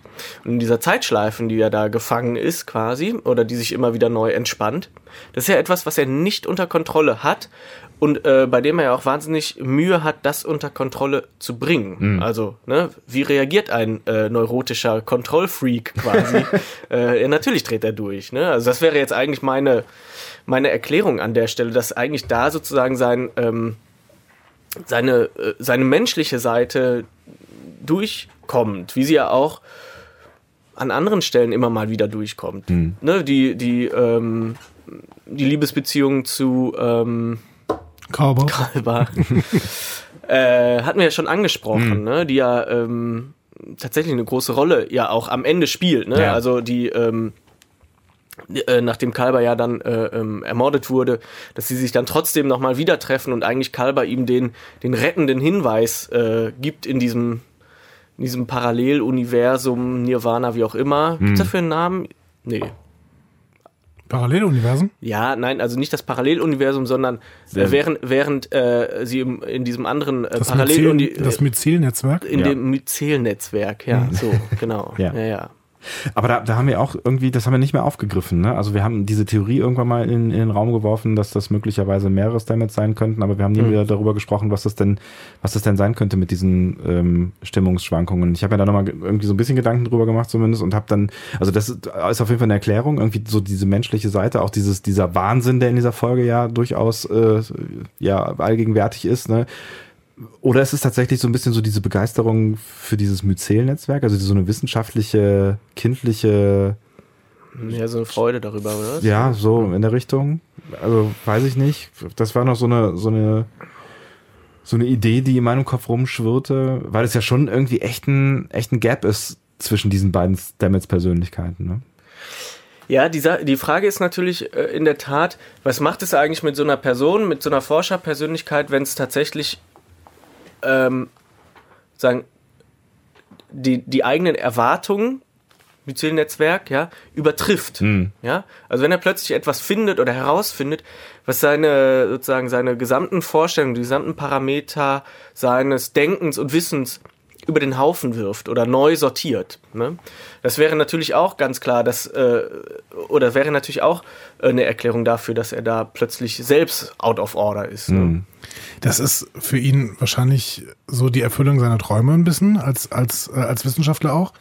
Aber dementsprechend müsste man dann kritisieren, dass er im Prinzip in dem Moment, wo das alles so mehr oder weniger zusammenbricht und seine gesamte Forschung dann nicht mehr so viel wert ist, dass er da doch noch relativ tough drauf reagiert und eben nicht so komplett aus der Hose springt. Also ich meine, im Endeffekt, dem bricht ja alles weg. Ne? Ja, aber da, das, ist, das, das ist so ein wichtiger Punkt, weil der reagiert immer tough. So, ne? Also selbst als Kalber stirbt, finde ich, reagiert der ziemlich tough. Ja, eben. Also sein Lebensgefährte stirbt, seine gesamte Forschung ist im Eimer.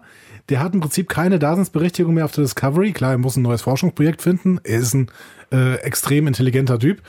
Aber ähm, dem bricht im Prinzip alles weg und trotzdem wird er nicht, nicht so komplett wahnsinnig, sondern sitzt dann nachher auch noch mit am Tisch, wenn die dann irgendwie ähm, Planungen machen und sagt so, ja gut, okay, aber einen Sprung kriege ich auch noch hin, ist kein Problem. Oder ist sarkastisch halt, ne? In dieser, dieser zweiten äh, Zahnputz-Szene sagt er ja irgendwo an einer Stelle zu Kalber, ja, ich hatte echt einen Scheißtag. Äh, ne, irgendwie, mein, mein, mein Forschungsprojekt ist hochgeflogen, äh, mein Lebensgefährte ist gestorben, so, ne? Also er rettet sich ja häufig auch mit so, einer, so einem Sarkasmus raus, ne?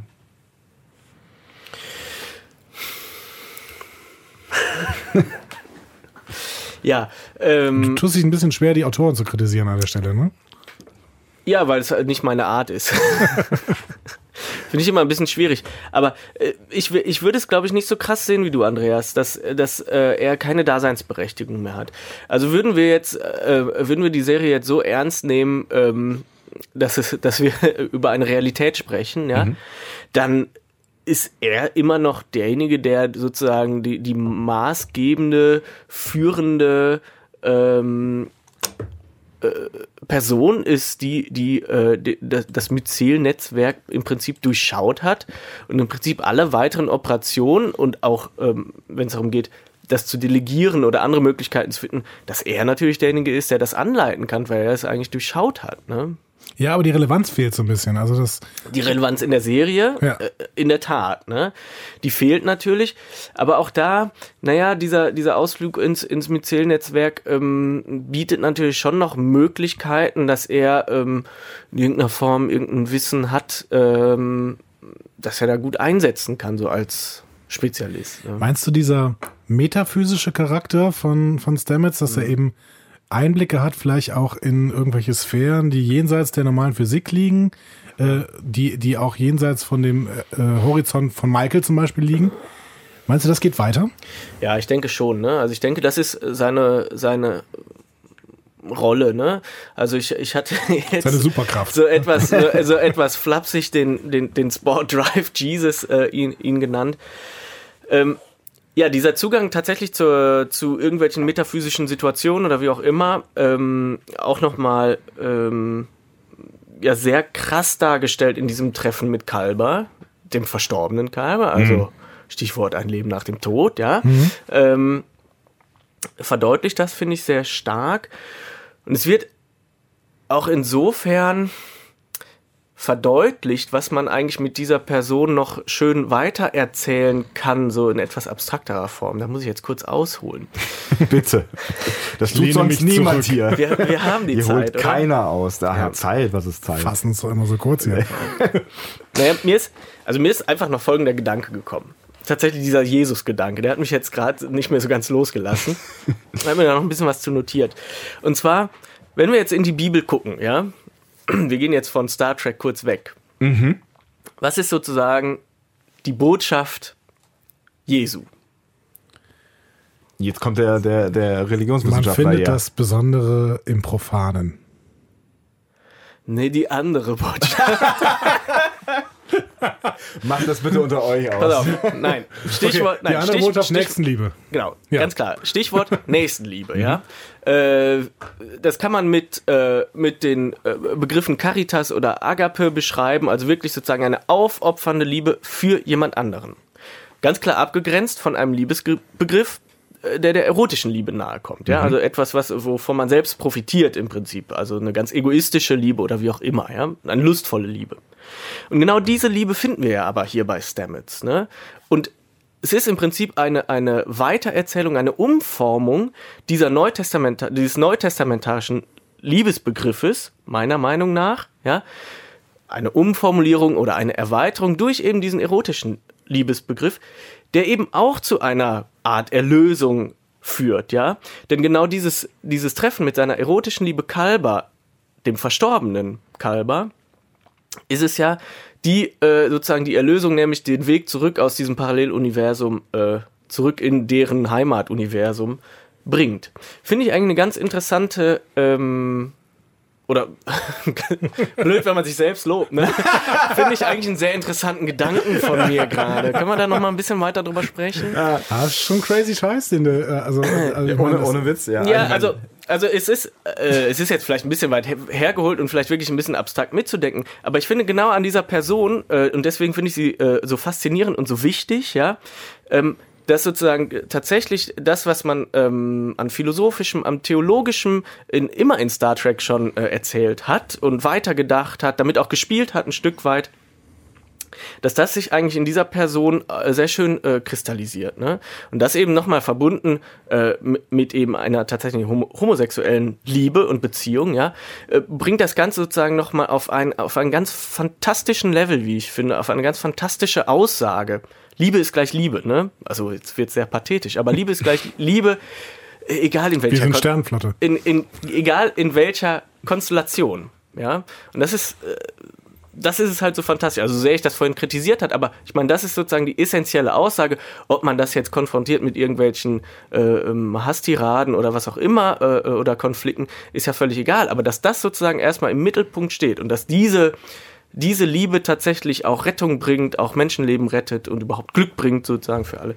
Das finde ich eine, eine, eine fantastische Aussage, die da in dieser äh, Person transportiert wird. Ja, und im Prinzip sogar das gesamte Multiversum rettet. Ne? Ja.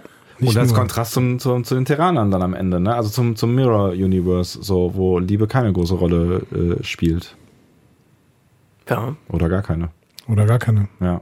Oder vielleicht auch nur als Eros ähm, eben und nicht Caritas oder Agape. ja. Das ist eine schöne Verschmelzung, finde ich. Oh, was gesagt, ihr Worte Person, kennt, ja. ey. Was ihr Worte kennt. Crazy shit, ne? Jetzt haben wir richtig, richtig abgehoben hier. Und du sagst mir immer, dass ich philosophisch abdrifte. Okay, ich, äh, ich, ich erahne andere Dimensionen, die möglich sind. Ich weiß nicht, ob wir wieder so ein bisschen zum, zum profaneren äh, Sehr gerne. zurückkommen wollen, ähm, weil, weil du jetzt eben auch so ein bisschen die, äh, die Figur in, in Richtung, was passiert über diese Staffel hinaus, skizziert hast und wir darüber gesprochen haben, was hat denn auch für eine Berechtigung und so weiter. Und damit ist ja auch ein Stück weit verbunden, ähm, wird dieses Myzel-Netzwerk überhaupt noch eine Rolle spielen, weil da habe ich mir eben gedacht, ähm, so von wegen Berechtigung, weil wenn das ja keine Rolle mehr spielt, dann ist dieses ganze Metaphysische ja ein Stück weit auch futsch, oder? Also ich hatte tatsächlich erstmal gedacht, dass das keine Rolle mehr spielen könnte in der nächsten Staffel. Oder Äh, glaubst du, glaubst du, da dieses Metaphysische bleibt in ihm ein Also, Stück ich, weit? also äh, interessant fände ich es eigentlich, das ist jetzt nur ein frommer Wunsch, ähm, wenn sozusagen dieses Metaphysische vielleicht in, ein, in einer anderen Spielart vielleicht nochmal ähm, weitererzählt würde. Ja? Also dieses Myzel-Netzwerk war sozusagen jetzt eine Variante. Die hat sehr gut funktioniert, finde ich. Ja? Also das war sozusagen äh, dieses äh, allumfassende ähm, Netzwerk, ja, ähm, das sozusagen diese Metaphysik, auch dieses Überirdische tatsächlich ja ähm, sehr gut fassbar und auch darstellbar gemacht hat. Spannend wäre es jetzt zu erfahren, wenn wir jetzt wirklich davon ausgehen, diese, dieses Netzwerk ist auserzählt, ja, zu schauen, wie geht's weiter? Was gibt's für andere Möglichkeiten? Dazu bin ich leider etwas zu unkreativ. ja, Dafür gibt's ja Autoren zum Glück. ja, also unkreativ, es ist halt einfach sehr, sehr, sehr offen. Ne? Also ich habe jetzt schon mit mehreren Menschen gesprochen, die gesagt haben, irgendwie, ja, diese erste Staffel war echt sehr nett. Aber es gibt jetzt nichts, was mich jetzt am Ende der ersten Staffel dazu bringt, einer zweiten Staffel entgegenzufiebern. Ja. Weil, glaube ich, auch niemand so ganz genau weiß, wie so eine zweite Staffel dann am Ende aussehen könnte. Und ne? vielleicht war das am Ende dann wirklich der Grund, warum Akiva Goldsman dafür plädiert hat, ach komm, lass uns doch noch die Enterprise reinschmeißen, damit die Leute nicht das Gefühl haben, okay, ich habe jetzt die Staffel geguckt und jetzt ist die Serie im Prinzip auch vorbei.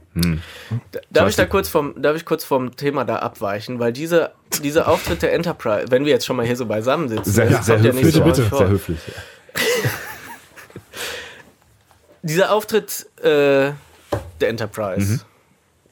Wie war das für dich als jemand, der im Prinzip damit keine Richtig, Emotionen genau. verbindet? Äh, ich als unemotionaler Typ, ja, äh, der damit überhaupt nichts am Hut hat.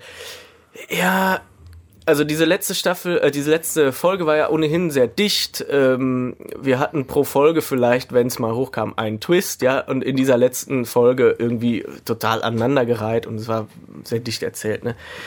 Das fand ich äh, nicht das Tüpfelchen auf dem i, das war echt so der Button, der einfach zu viel war, ähm, der da gedrückt wurde. Ne? Also fand ich auch ein, dieser Wow-Moment hat bei mir echt nur eine halbe Sekunde äh, angehalten. Dann habe ich, äh, bin ich schon ins Gähnen ausgebrochen, weil ich gedacht habe, ernsthaft, so, das ist der Cliffhanger ist mir ein bisschen zu billig. Das sag ich ganz ehrlich. Aber hättest du, ich- hättest, hättest, hättest du nicht schon auch gerne einen Cliffhanger gehabt dann am Ende? Also Ja. ich meine, es gibt ja keinen. Also klar, die, die Enterprise ist dieser, dieser kleine Mini-Cliffhanger, aber ähm, wenn ich das richtig verstanden habe, hatten die Autoren ja vor, Schluss zu machen, quasi vorher. Mhm. Verleihung der Medaillen, Feierei, Klappe zu, wir fliegen jetzt noch irgendwie weiter und alles ist gut. Und dann wäre das Ding ja vollständig cliffhangerfrei zugegangen. Also Mhm. Das gibt natürlich für die Autoren die Möglichkeit, from the scratch quasi neu anzufangen. So, jetzt müssen sie sich überlegen, was sie mit der Enterprise machen. Aber das gibt uns jetzt zumindest oder verlässt mich nicht mit dem Gefühl, dass ich jetzt dringend darauf warte, was wohl in der nächsten Staffel passiert. Ähm, ja, ich glaube, da hat man sich ein bisschen zu viel von Game of Thrones abgeschaut, indem man das gute Personal halt ähm, zu früh äh, hat sterben lassen. Ne?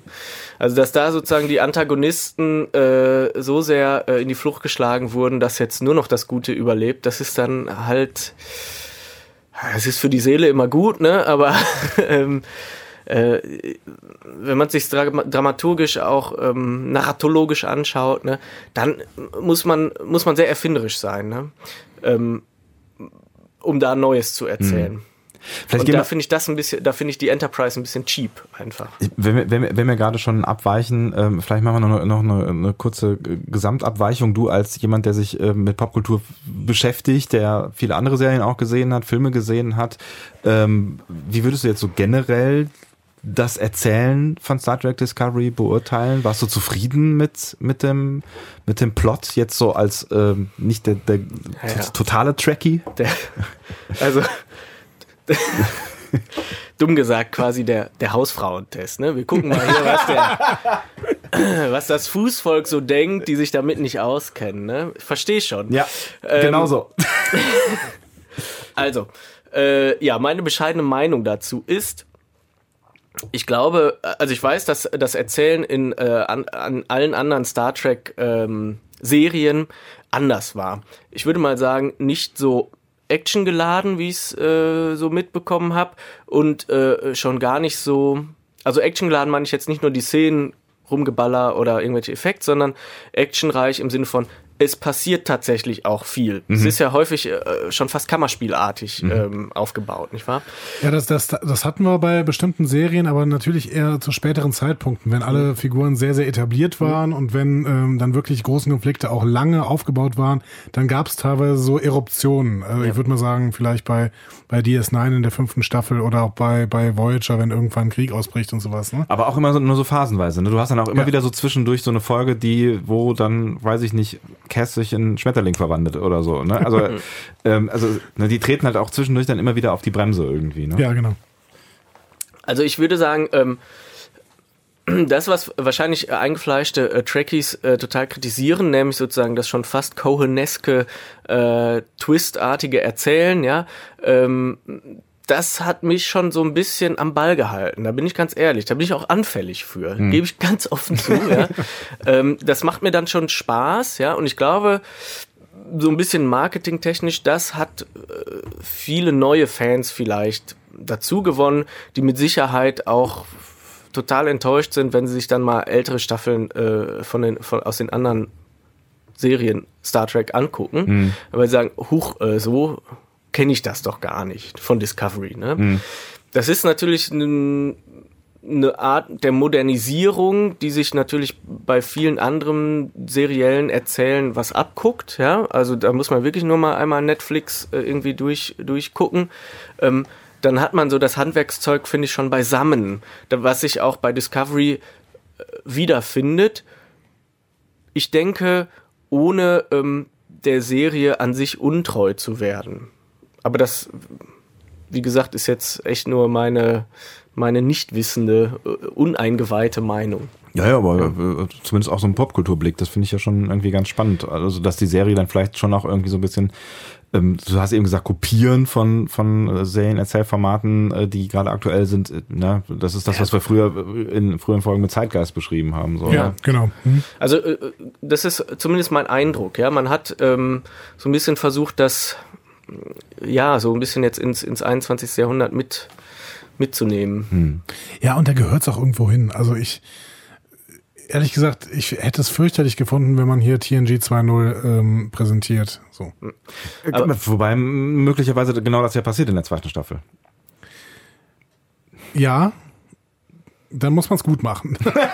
also dann, dann habe ich mehr Angst davor, als wenn sie sagen, okay, ich setze diese Erzählweise jetzt fort ähm, und versuche aber die, die Drehbücher ein bisschen besser zu schreiben. So. Also ich würde auch das Autorenteam an bestimmten äh, Stellen kritisieren, aber würde durchaus sagen, macht grundsätzlich im Stil so weiter. So. Aber vielleicht guckt da ein bisschen, dass die Logiklücken weniger werden, so zum Beispiel. Waren Logiklücken für dich ein Thema? Nö, ehrlich gesagt nicht. Ich finde, äh, aber da streite ich mich mit dem werten Kollegen Andreas ja äh, häufiger mal drüber, dass ähm, äh, ich sehe es nicht als meinen Job an, ähm, Autoren da irgendwie was vorzuwerfen oder zu sagen, dass du hast deinen Job schlecht gemacht oder so. Ne? Das, äh, also dafür, dafür ähm, äh, sehe ich Geschichten und höre mir Geschichten und lese Geschichten mir viel zu gerne an, äh, als dass ich sage, das dann musst du besser machen quasi. Ne? Deswegen finde ich, äh, Logiklücken gehören eigentlich oder generell Lücken im Erzählen gehören äh, eigentlich dazu. Ne? Äh, das aktiviert eigentlich den, äh, den Zuschauer oder, oder Zuhörer oder den Leser. Äh, insofern da quasi äh, eine semantische Lücke selber zu schließen. Ne? Was ja im besten Fall auch automatisch passiert. Ne? Im wenn besten ne? automatisch. Logiklücke ist dann natürlich damit gemeint, dass diese, dass, dass es einem schwerfällt, diese Lücke zu schließen, Ja. ne, wenn ich euch richtig verstehe. Ja, aber um jetzt mal konkret zu werden Jawohl. Stelle. Ich finde, ähm, also ich weiß, dass wir da öfter drüber streiten und ich finde trotzdem, dass man diese Kritiknummer auch mal durchziehen muss. Ähm, wenn, ich, wenn ich in einem Autorenraum sitze, ja, und dann thematisiere ich plötzlich in Folge 3 in Context is for Kings, oh, da gibt's ja schwarze Abzeichen. Ne? Was für Star Trek total neu ist und was sogar so genannt wird in der Folge. Ne? Dass sie sich wundern, seit wann gibt es denn Sternflottenoffiziere mit schwarzen Abzeichen? Dann hänge ich mir doch in diesen Autorenraum, wenn ich den mir wirklich mal als Raum vorstelle, hänge ich mir doch eine rote Lampe und sage, okay, ich muss das mit diesen schwarzen Abzeichen in irgendeiner Weise erklären. Und es wird dann die gesamte Staffel über überhaupt nicht thematisiert. Das finde ich da ist, ein- das ist ein Punkt, wo man die Autoren wirklich mal kritisieren kann. Du darfst, du darfst Fässer aufmachen ohne Ende. So. aber du musst in irgendeiner Weise eine, zumindest eine grobe Ahnung haben, wie du diese Fässer wieder geschlossen bekommst. Und da, da sind wir wieder bei J.J. Abrams. Ja. Das kann der halt auch Ich nicht. fühle mich gerade an irgendwas anderes erinnert. Ne? Ja. Genau. Aber ähm, ich, ich finde, dann darf man das kritisieren. Also der, der, der Zuschauer darf, der muss nicht bei allem an die Hand genommen werden, aber zumindest sollte er bestimmte Hinweise bekommen, wie man denn etwas inter interpretieren kann. Und nicht einfach, dass etwas thematisiert wird und dann wird es komplett fallen gelassen.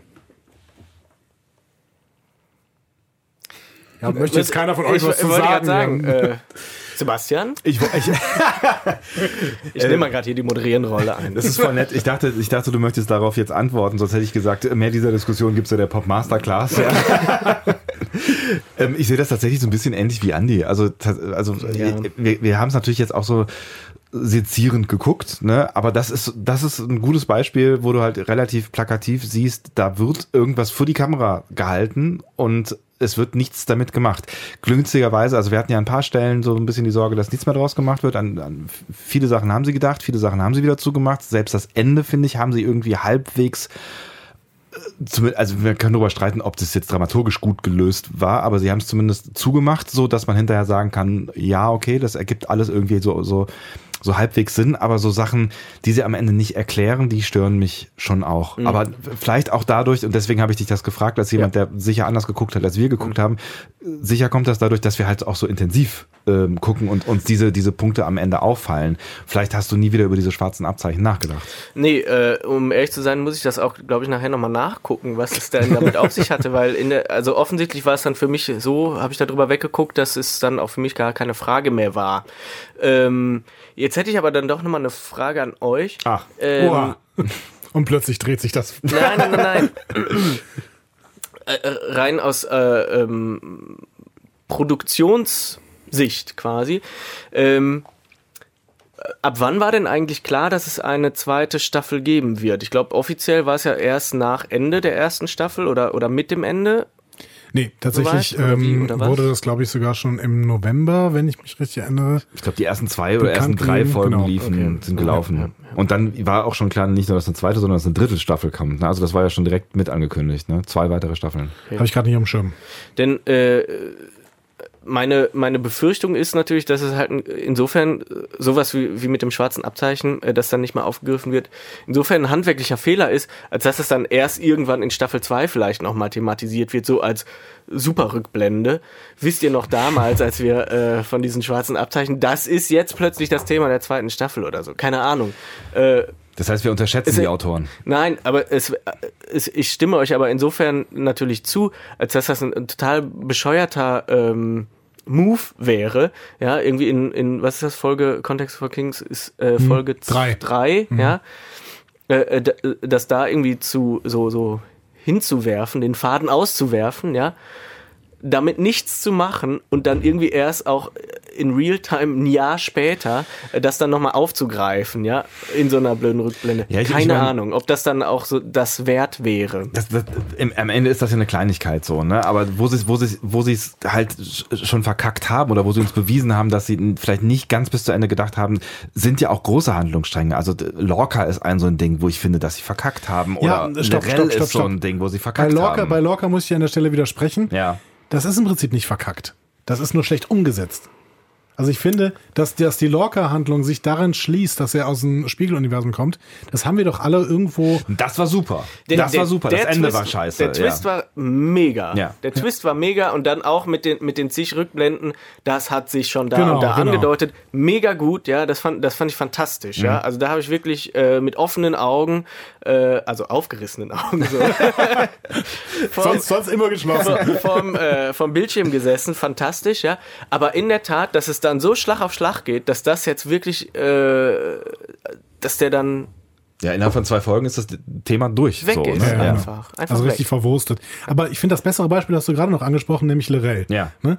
Die führen Lorel als total Ja. ähm, tiefen Charakter ein, wo bei dem ich die ganze Zeit gesagt habe, boah, ist das eine tolle Klingonin wirklich. Also vielleicht die beste Klingonin, die uns jemals beschrieben wird, mit, mit äh, Tiefe, mit einer Intelligenz, die sie ununterbrochen ausstrahlt. Mit so einer List auch. Genau, und, ne? dann, und dann äh, hackt sie sich in irgendeiner Weise auf die Discovery, da wo sie immer hin wollte und wirkt dann die ganze Zeit so, okay, die sitzt in der Zelle, hat aber alle Fäden in der Hand und dann sitzt die in der Zelle und sitzt in der Zelle und sitzt in der Zelle und nichts passiert. Ich finde- und der ganze Plan bestand offensichtlich darin, diesen einen Typen umzudrehen Ja. und dann Äh. hätten die die gesamte Discovery aufmischen sollen. Also das ist, hat sich nicht ergeben. Herr Reinsch zeigt auf. Ja, ich. Schni- Hör auf zu schnipsen. ja, ja. Gott. Jetzt äh, muss ich nochmal die Frage stellen: Habt ihr denn jemanden, äh, mit dem ihr auch über Lorel sprecht? Ja. Gut. Aber wir können auch Darf ich gerne mit dir noch ein bisschen über Ryan ich trotzdem sprechen. Ja, was sagen? natürlich. Ja, äh, äh, auch da, äh, das, ich bin genau deiner Meinung, ja. Äh, und das ist, äh, ach, ich muss anders anfangen. Also, ich bin genau deiner Meinung, Komma, denn mit Lyrel wird ja im Prinzip ein fantastischer Gegenentwurf, also der klingonische Gegenentwurf eines Kodexes, eines Kodizes, äh, gegenüber Nämlich der, der, des welches? Kodex der, der, der Sternenflotte Ja? quasi gebracht. Und zwar eben nicht, Klingonen sind animalische Schlechter, so, sondern auch die haben einen bestimmten Ehrenkodex, der halt einfach nur andere Werte beinhaltet, die äh, der Sternenflotte irgendwie widersprechen, ne? Und das wird in ihr, finde ich, eben auch ganz fantastisch umgesetzt. Auch so, auch da diese, diese Zwischenschnitte mit dieser, mit dieser Liebesbeziehung oder was auch immer, das löst sich dann ja nachher, also so, so 100 Prozent habe ich es auch nicht verstanden, mit, mit dem Tyler dann auf, ja, also, beziehungsweise seine, seine Rückblenden quasi, dass er mit ihr ja was hat. Obwohl das ja dann, wenn ich es richtig verstanden habe, eigentlich diese implementierte klingonische Erinnerung ist, ne? Hat. Es ist, es ist am Ende so ein bisschen matschig. Ähm, Genau. Ne, was, also es ist nicht hundertprozentig klar. Ich finde, also jedenfalls finde ich auch da die Auflösung ähm, dieses Problems, diese zwei Seelen in diesem Tyler, die klingonische und die menschliche, ja. Das ist ja im Prinzip nur Mauerschau, äh, die da betrieben wird, wie das aufgelöst wird. Er erzählt halt dann irgendwo, oder irgendjemand erzählt am Ende, was da passiert ist. Es wird aber überhaupt gar nicht mehr auch mal grafisch dargestellt, ne? Also das fände, hätte ich schön gefunden, auch, auch das nochmal ein bisschen auszuschlachten, tatsächlich. Im wahrsten Sinne des Wortes. Es scheint ja da ein bisschen blutig zu, zugegangen zu sein. Ja, Schade eigentlich. Und genau das ist mit, mit Lorel auch so, ne? Ähm, die haben diese Gefangene da genommen, äh, mit der kann man offensichtlich auch reden und auch in irgendeiner Form verhandeln, so schwer das auch ist. Ähm, schade, da hätten schöne Dialoge, glaube ich, entstehen können. Auch, auch mit, Ja. mit Tiefen. Auch die, ähm, Absolut. Und da bin ich wirklich sehr enttäuscht. Äh, ähnlich enttäuscht wie bei der Auflösung von Lorca. Wobei das, das hat mir irgendwie noch ein bisschen mehr wehgetan, weil da hätte man noch mehr draus machen können. Ja, mir auch. Vielleicht versuchen wir ähm, nochmal äh, den, den Bogen so ein bisschen zum, zum Schlussfazit, äh, was Stamets angeht, stimmt, ich war ja wegen was ganz anderem. Ja, zu ziehen. ähm, äh, ich ich finde es ja ganz spannend, dass du ihn jetzt so bedeutungsvoll aufgeladen hast hier mit ne, der, der, der Jesus-Figur so am Ende. Ähm, na, äh, fand, ich, fand ich echt ein, ein sehr spannendes Gleichnis, aber was würdest du am Ende sagen? Wir haben das- Gleichnis, schön. Gleichnis. Ach ja, man muss aufpassen, was man sagt bei euch Lehrern hier. Gut, ich versuche das nochmal. Ähm, am- wir haben eben schon mal ganz kurz drüber gesprochen, so ein bisschen über die, über die Bedeutung äh, von, von Stamets. Wenn du ihn jetzt so, so hoch anlegst, so als Jesusfigur, als, als so großes Bild für ähm, ja, auch, auch das, was vielleicht irgendwie bei Star Trek übermittelt werden sollte, so für wie wichtig hältst du die Figur denn jetzt? Also wie, wie beurteilst du jetzt die Rolle quasi rückblickend auf diese Staffel? Also ich finde die, äh, ähm, ich würde, ich würde nicht so weit gehen, dass ich sage, die ähm, Staffel hätte nicht ohne ihn funktioniert oder so.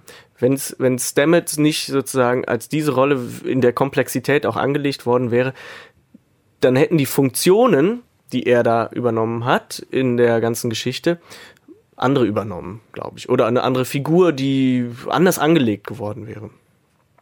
Das Spannende finde ich tatsächlich, dass man sich getraut hat, ihn so voll zu packen im Prinzip, ja, so aufzuladen, ähm, dass das hier und da vielleicht dann nicht so ganz gut geht und ähm, dass man vielleicht da auch da, äh, den ein oder anderen Handlungsstrang oder oder das, den ein oder anderen Gedanken tatsächlich nicht ganz auserzählen kann. Ja, mein Gott, das ist halt, ähm, es ist und bleibt halt eine, eine, eine Fernsehproduktion, die halt auch gewissen äh, Realitätszwängen unterliegt. Ja? Aber das finde ich schon ähm, sehr, äh, sehr bemerkenswert und auch sehr, sehr anspruchsvoll. Also wie gesagt, ich habe da ähm, äh, ich sehe da halt das drin, ne? Äh, das mögen andere jetzt nicht so, nicht so sehen in dieser Figur. Ähm, aber meiner Meinung nach ist, ist er eben sehr aufgeladen und dass das so passiert in einer Action-Sci-Fi-Serie, äh, finde ich schon stark. Wenn ihr euch noch mehr solche crazy Gedanken geben wollt und Gleichnisse, darf ich Gleichnisse sagen? In dieser Qualität. Im Zusammenhang mit Jesus ist das vielleicht ein bisschen schwierig. Dann hört mal in die Pop Masterclass rein. Macht der Kollege Andi zusammen mit Ole Reinsch und der war heute zu Gast hier im Discovery Panel. Vielen lieben Dank, dass du vorbeigekommen bist und uns äh, diese, diese tiefen Einblicke in die deine und auch in Stamets Psyche gegeben hast. Ich habe zu danken. Ähm, da können wir uns eigentlich der nächsten Figur wenden, äh, widmen, oder? Ja, genau. Ähm, die nächste Figur wäre ähm, der Lebensgefährte von äh, Stamets, den Pa- wir eben in dem Interview mit Ole schon angesprochen haben. Passt ja auch ganz gut eigentlich, ne? Genau. Das ist Dr. Kalber, der ja, ähm, ja eine Geschichte mit Höhen und Tiefen in der ersten Staffel hatte, würde ich Ja, sagen. eine ziemlich tiefe Tiefe hatte er dann äh, erleiden müssen äh, im Zweifel. Ne? Ähm, auf jeden Fall eine sehr spannende Figur, eine Figur, die nachher auch noch irgendwie so eine metaphysische Rolle spielt, ähm, über die man, glaube ich, auch ganz gut diskutieren kann, was da eigentlich los äh, gewesen ist. Ähm, und ich finde auch ein sehr großer Sympathieträger in der Serie. Ja, und ich hatte so ein bisschen das Gefühl, auch wenn man unser Feedback angeschaut hat, dass das eine Figur war, deren Tod quasi den größten Impact hatte. Also es sind ja viele, viele Figuren in dieser Serie immer wieder gestorben. Aber äh, ich habe das Gefühl, über keine wurde so stark diskutiert wie über Dr. Kalber. Es hat auch wehgetan tatsächlich. Also ich glaube, mir hat es auch am meisten wehgetan. Ich meine, den, den Lorca-Tod haben sie vermurkst am Ende. Ne? Ähm, ja, naja, und alles andere war eigentlich so ein bisschen egal. Also Kalber war schon, also da hätte ich mich echt darauf gefreut, dass wir den noch so ein bisschen länger ähm, irgendwie begleiten können. Aber wer weiß, was noch passiert. Dann würde ich sagen, holen wir mal jemanden aufs, äh, aufs Panel, dem der Tod von Dr. Kalber eventuell auch etwas wehgetan hat. Das könnte sein. Benjamin Stöwe ist jetzt zu Gast hier auf dem Discovery Panel. Journalist, Moderator. Ähm, er macht das MoMA Wetter. Kennt ihr vielleicht aus dem Fernsehen. Er ist äh, auf jeden Fall ein bekennender Star Trek Fan, hat ein äh, kleines Museum bei sich im Keller. Ist das richtig, Benjamin? Im Keller? Ja, hi, hi. Ja, es ist im Keller. Es ist das kleinste Star Trek Museum mutmaßlich des Universums, denn es ist auf 17,01 Quadratmeter beschränkt und ähm, ja, es gibt Menschen, die sich überhaupt nicht für Star Trek interessieren. Die sind da in 20 Sekunden wieder raus, haben alles gesehen. Aber es gibt auch Leute, die sind große Fans und verbringen da irgendwie fünf, sechs und sieben Stunden und ähm, kommen gar nicht wieder raus. Es Da gibt müssen wir jeden- und das. Da müsst mal kommen. Da- Das, das, ist auf jeden Fall ein Deal. Ähm, und wir müssen auf jeden Fall gleich auch noch über dieses äh, Dings reden. Also ein, ein Museum im Keller, das ist so, so ein bisschen auch ein, also Ein vielleicht. Traum von dir. Also, Ich habe ich hab gesehen, dass du, was du in deinem Keller alles hast. Ich glaube, du hast schon ein halbes Museum. ja, aber ich weiß nicht, ob es ein Star Trek Museum ist. Äh, aber das ist doch, also das ist wirklich ein Traum. Ich habe da mal über Bilder, äh, durch, durch ein paar Bilder durchgeschaut. Ähm, aber gut, reden, reden wir gleich drüber. Ich mache mal die Ankündigung fertig. Und du bist vor allem die Synchronstimme von Dr. Kalber in der deutschen Synchro von äh, des, äh, Star Trek Discovery. Nochmal, ein freundliches Hallo, schön, dass du Zeit hast. Danke für die Einladung. Hi. Sehr, sehr, sehr gerne. Hi. Ähm, wie hast du denn Kalber so als ähm, quasi äh, derjenige, der beruflich mit ihm jetzt auch viel zu tun hatte, als, als Figur so ganz grundsätzlich äh, wahrgenommen? Also eigentlich sehr positiv und ich war sehr enttäuscht. Es gab kürzlich auf der offiziellen Star Trek-Seite eine große Abstimmung und die Frage war, welchem der Sternflottenärzte, die wir so kennengelernt haben, würdet ihr euer Leben anvertrauen? Und ich war ein bisschen gespannt, wie diese Abstimmung ausgehen würde und naja, ihr habt ja gerade gesagt, bei euch im Forum kam Dr. Kalber sehr gut an.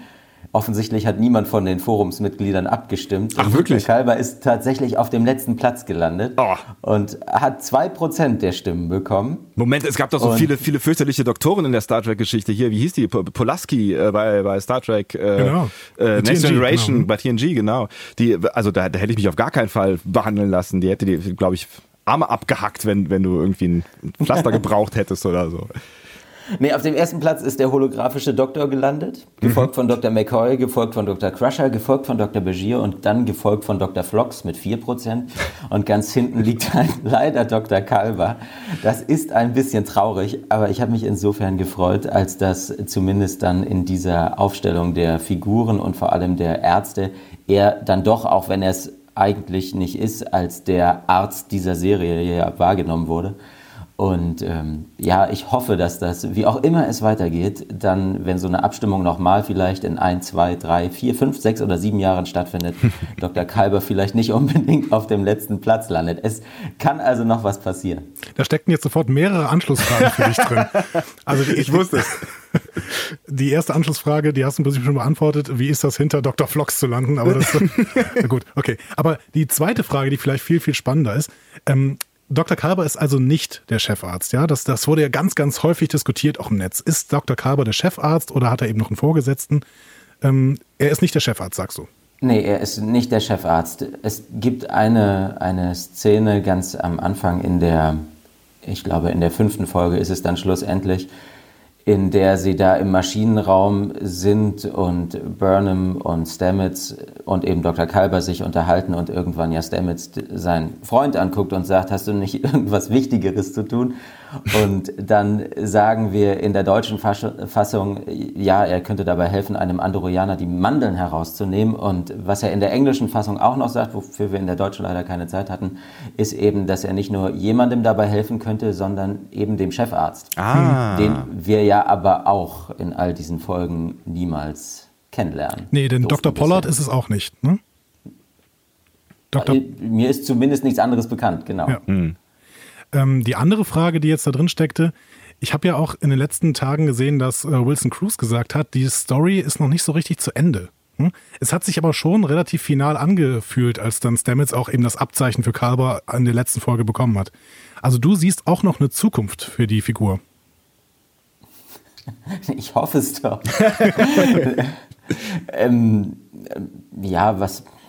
Ich weiß es nicht. Also diese, das ist äh, schwierig.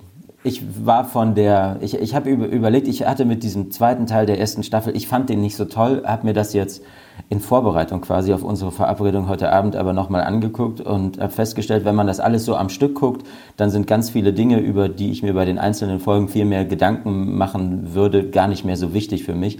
Was mich aber nach wie vor stört, ist wirklich diese, diese letzte Folge. Und ich glaube, der Punkt, auf den ich es festmachen kann, der mich am meisten stört, ist, dass für, für viele Entwicklungen, die da passieren, viel zu wenig Zeit eingeräumt wird oder dass wir viel zu wenig davon sehen.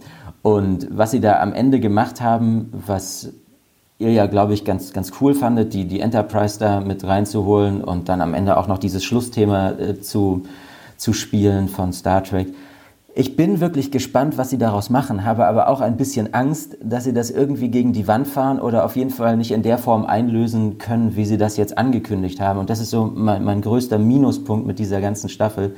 Und im Endeffekt sind es dann die Autoren, dass ganz oft Dinge ver versprochen werden oder angekündigt werden oder eben im Stil angedeutet werden, für die sie dann keine adäquate Auflösung hatten. Und diese ganze Geschichte mit Dr. Kalber ist sowas. Und ich wünsche mir aus verschiedenen ähm, Motivationen heraus sehr, dass das irgendwie weitergeht. Und das wissen wir ja seit dem Moment, in dem er da sterben musste, haben sie ja begonnen, im Prinzip zu erzählen, macht euch keine Sorgen.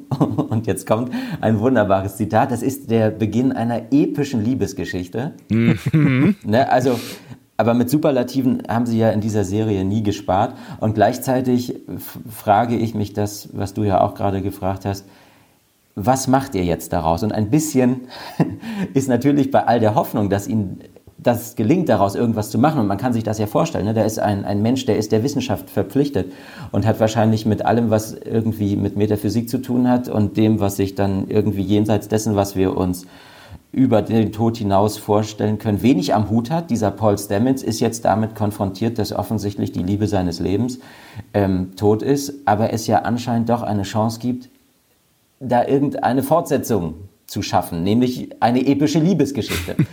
Und man kann sich vorstellen, dass sich daraus ein spannender Konflikt erschreiben lässt, aber gleichzeitig müssen wir leider nach dem, was wir bisher auch gesehen haben, damit rechnen, dass das vielleicht nicht gelingt. Also es ist sehr spannend. Hast du ein Szenario, in dem du dir vorstellen könntest, dass er wiederkommt? Oder also ich, ich habe da, hab da viel drüber nachgedacht und ähm, ehrlich gesagt, nachdem er jetzt dann nochmal in wahrscheinlich Stamets Kopf aufgetaucht ist und ich dann nochmal kurz Hoffnung, Hoffnung hatte, dass es nicht äh, Stamets Kopf gewesen ist, ähm, äh, ja, da habe ich dann irgendwann, als ich gecheckt habe, das ist alles nur irgendwie Illusion, die Hoffnung ein bisschen aufgegeben, dass er irgendwie zurückkommen könnte und kann mir im Moment nicht so richtig vorstellen, wie sie das zurechtschreiben könnten. Ich glaube gar nicht so sehr, dass das Stamets Kopf gewesen ist, sondern eben irgendeine verschrobene Ecke dieses Myzel-Netzwerks, mhm. wo er ja auch den anderen Stamets trifft und wo dann eben mutmaßlich, weil Kalber dann doch im richtigen Moment gestorben ist, ähm, er da den Sprung geschafft hat und wir haben ja so ein ähnliches Szenario schon mal erlebt, eben mit dieser, mit dieser Variante des Nexus und dass offensichtlich man ja zumindest einmal diesen Nexus im Treffen der Generationen ja auch in einer körperlichen Form verlassen kann, mhm. bevor man da als Echo zurückbleibt. Und vielleicht ist ja tatsächlich irgendeine Essenz von Kalber in diesem Myzelnetzwerk oder eben in dieser ähm, grünen Spore, die da auf Tillys Körper landet. Und vielleicht lässt sich daraus irgendwas erdenken, aber diese, diese Vorstellung, dass jetzt der Arzt stirbt und dann auf irgendeine wundersame Weise wiederkehrt und dann ab Staffel 3 regulär jeden Morgen auf seiner Krankenstation erscheint. ja, ich, ich weiß nicht, ich finde das schön und ähm, vielleicht finden sie irgendeinen Weg, der uns da logisch hinführt, aber noch sehe ich den nicht und das ist umso mehr ärgerlich, weil man ja auch sagen kann, musste denn dieser Tod jetzt wirklich sein. Mhm. Aber auch da wissen wir ja, dass alle Beteiligten sagen, ja, musste er. Wir wollten das so. Wir wollten da auch gar nicht in irgendwelche Klischeefallen tappen. Wir haben uns das von vorne bis hinten unglaublich gut überlegt und wir wissen ganz genau, wie diese Geschichte weitergeht. Und das hat ja Wilson Cruz selbst jetzt auch nochmal gesagt. Er hat da großes Vertrauen in die Autoren und er freut sich sehr, nicht nur als Schauspieler, sondern auch als Fan und dann auch als jemand, der sehen wird, wie sich das ganz praktisch entwickelt und wie das die Zuschauer aufnehmen, auf diesen Teil dieser epischen Geschichte, der noch kommt. Und alles, was bisher zu sehen war, war ein Vorspiel. Verbunden ja auch mit dieser Aussage, dass sie nie erwartet hätten, dass dieses Paar und diese Geschichte, dass das solche große Resonanz findet. Das war vielleicht aber auch das große Problem, ne? dass sie irgendwann gemerkt haben, was das für eine Resonanz findet und dann vielleicht auch noch retten wollten, was zu retten war. Hm? Habe ich immer so ein bisschen das Gefühl gehabt. Ich habe das Gefühl auch, dass die Autoren es sich nicht besonders einfach machen, Geschichten zu erzählen. Sie bauen sich eben immer ganz, ganz große Hürden auf, über die sie dann irgendwie drüber springen müssen. Ich finde, diese Rückkehr von Kalber, die so ein bisschen immer angeteasert wird, das ist eine dieser Hürden. Ich finde eben auch, dass die Enterprise eine dieser Hürden sind, äh, ist. Und ich habe nicht das, also ich, ich habe noch nicht das große Vertrauen in die Autoren, dass sie es wirklich hinbekommen, diese Hürden wirklich zu überspringen. Aber die Enterprise, die war doch, haben, das haben wir in der letzten Folge, glaube ich, geklärt, ne, die, die, eine Idee vom Regisseur, die sie sich äh, quasi, ähm, ja, wo sie sich ergeben haben. Die, ja, wenn der ja. Autorenruhm sich äh, äh, Akiva Goldsman ergibt, dann ja. heißt das noch immer, dass sie sich irgendwelche Hürden aufbauen. Ja, du hast recht. Hm. ja, das, deshalb sage ich ja, es besteht diese, diese Angst, dass es irgendwie passieren wird, aber dass das vielleicht dann auch in, in einer Version passiert, die nicht, nicht unbedingt befriedigend ist. Und man, man kann ja sagen, wenn man dieses, dieses Eckige, dieses Kantige und dieses sehr ernste Star Trek darin sieht, dass eben Figuren auch permanent sterben, dann war das ja durchaus effektiv. Da haben sie ja genau das erreicht, was sie wollten. Ob sie das jetzt nochmal so weiterführen können, indem sie diese Figur wiederholen, hm. Und in dem Fall hätte es ja auch einfach gereicht, wenn der dem irgendeinen Schlag versetzt oder was auch immer. Also er hätte ihn ja nicht gleich umbringen müssen. Deshalb hoffe ich wirklich, dass die Idee, die sie da haben, das rechtfertigt. Und gleichzeitig warte ich aber seit Monaten auf den einen Moment, von dem für mich auf keinen Fall der Unterhaltungswert von Discovery abhängt. Aber ganz am Anfang haben sie ja auch gesagt, wir gehen ganz bewusst in diesen Abschnitt, in dem wir jetzt da rumhängen, zehn Jahre vor Kirk und Spock mehr oder weniger. Mhm. Und, ähm, ich habe immer auf den Moment gewartet, wo sich mir erschließt, warum sie sich dafür entschieden haben. Und der Moment hat sich jetzt bis zum Schluss nicht ergeben. Man könnte sagen, gut, diese Szene mit der Enterprise, die könnte das sein. Aber ja. Ja, da kommt es ja natürlich dann stark darauf an, was sie daraus machen. Und da können sie eine ganze Menge, wie du eben schon gesagt hast, auch an die Wand fahren, weil sie sich damit auch ganz schön was ans Bein tackern. Ne? Also allein damit, dass die Enterprise da jetzt aufgetaucht ist und da ja Personen drauf sind, die wir ja schon kennen aus dem Star Trek-Universum. Und das kann auch ganz schön, also ich habe da ein bisschen Angst vor, ehrlich gesagt. Ja, ich, keine Angst, ich habe neulich mit, mit jemandem bei, bei Twitter darüber diskutiert und, und war selbst erstaunt, dass ich mich da auf diese Diskussion ein, eingelassen habe. Und wir haben uns über, über eben dieses Finale unterhalten und, und ähm, ich habe gesagt, ich fand, fand die ganze Serie sehr unterhaltsam, es sah alles sehr gut aus. Ich finde die, find die Schauspieler toll, ich finde die Figuren auch klasse. Was mir wirklich überhaupt nicht gefällt, ist das, wie es geschrieben ist. Und, und diese, diese rasante Abfolge irrwitziger Wendungen und Twists, die man ja vielleicht sogar noch nachvollziehen könnte, wenn sie ein bisschen mehr erklärt worden sind. Und daraufhin antwortete der, das ist für ihn die, die, die beste und unterhaltsamste und tollste Star Trek-Serie, die es jemals gab. Und wenn es irgendetwas gibt, worauf zumindest mein Empfinden von Star Trek basiert, dann ist es wirklich der Eindruck, man braucht keine großen Kulissen, man braucht keine großen Effekte. Die ganze Folge kann in einem Raum spielen und sie kann fantastisch sein. Und ich wünsche mir ein bisschen mehr äh, von, von, von diesem Star Trek, was vor allem dann irgendwie eine durchdachte Handlung hat. Und jetzt haben sie diese, diese Hypothek für die erste Staffel, bei der sie das ja so angekündigt haben, was aber für mich am Ende nicht ganz so aufgegangen ist, haben sie jetzt schon verspielt. Und ich gucke die zweite Staffel trotzdem und freue mich sehr. Und hoffe aber, dass sie irgendwann zu einem Punkt kommen, wo dann vielleicht nicht mehr nur die Star Trek-Fans das gucken oder auch, auch Leute sich irgendwie bemühen, das zu gucken, sondern wo man einfach sagen kann, das ist eine richtig tolle, das ist eine richtig geile Serie mit mitreißenden Figuren, die eine Geschichte erleben, die meinetwegen auch Universen umspannt, Multiversen umspannt funktioniert. Guck dir das einfach an. Und ja, ach zufällig, es ist auch eine Star Trek-Serie, aber das ist nicht schlimm. Jetzt sind wir schon fast so ein bisschen im, im, im, im Fazitmodus, äh, was die Serie angeht. Aber wenn du da gerade ja, bei der Story. Auf die Krankenstation.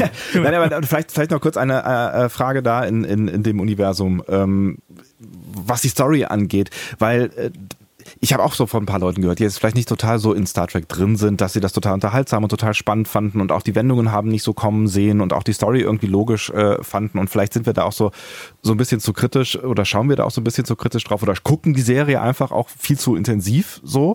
Ähm, auf der anderen Seite muss man auch sagen, wenn ich mir jetzt irgendwie die ersten Folgen von TNG angucke oder also ich meine storymäßig ähm, klar, da waren einzelne, einzelne Perlen schon auch, auch bei, aber ähm, storymäßig kann das eigentlich ja alles nicht mit diesem großen Story-Konstrukt mithalten, was sie da versucht haben, zumindest aufs Papier zu bringen bei Discovery. Ja, also die, die, Frage ist, was, was, wie bewertet man den Entstehungsprozess der verschiedenen Serien? Und ich, ich finde, man kann jetzt diese erste Staffel nicht mit der ersten Staffel einer Serie vergleichen, die vor 31 Jahren Premiere hatte. Mhm. Das war eine andere Zeit, das waren andere Voraussetzungen, das war eine, eine ganz andere Maßgabe für die, die da produziert haben.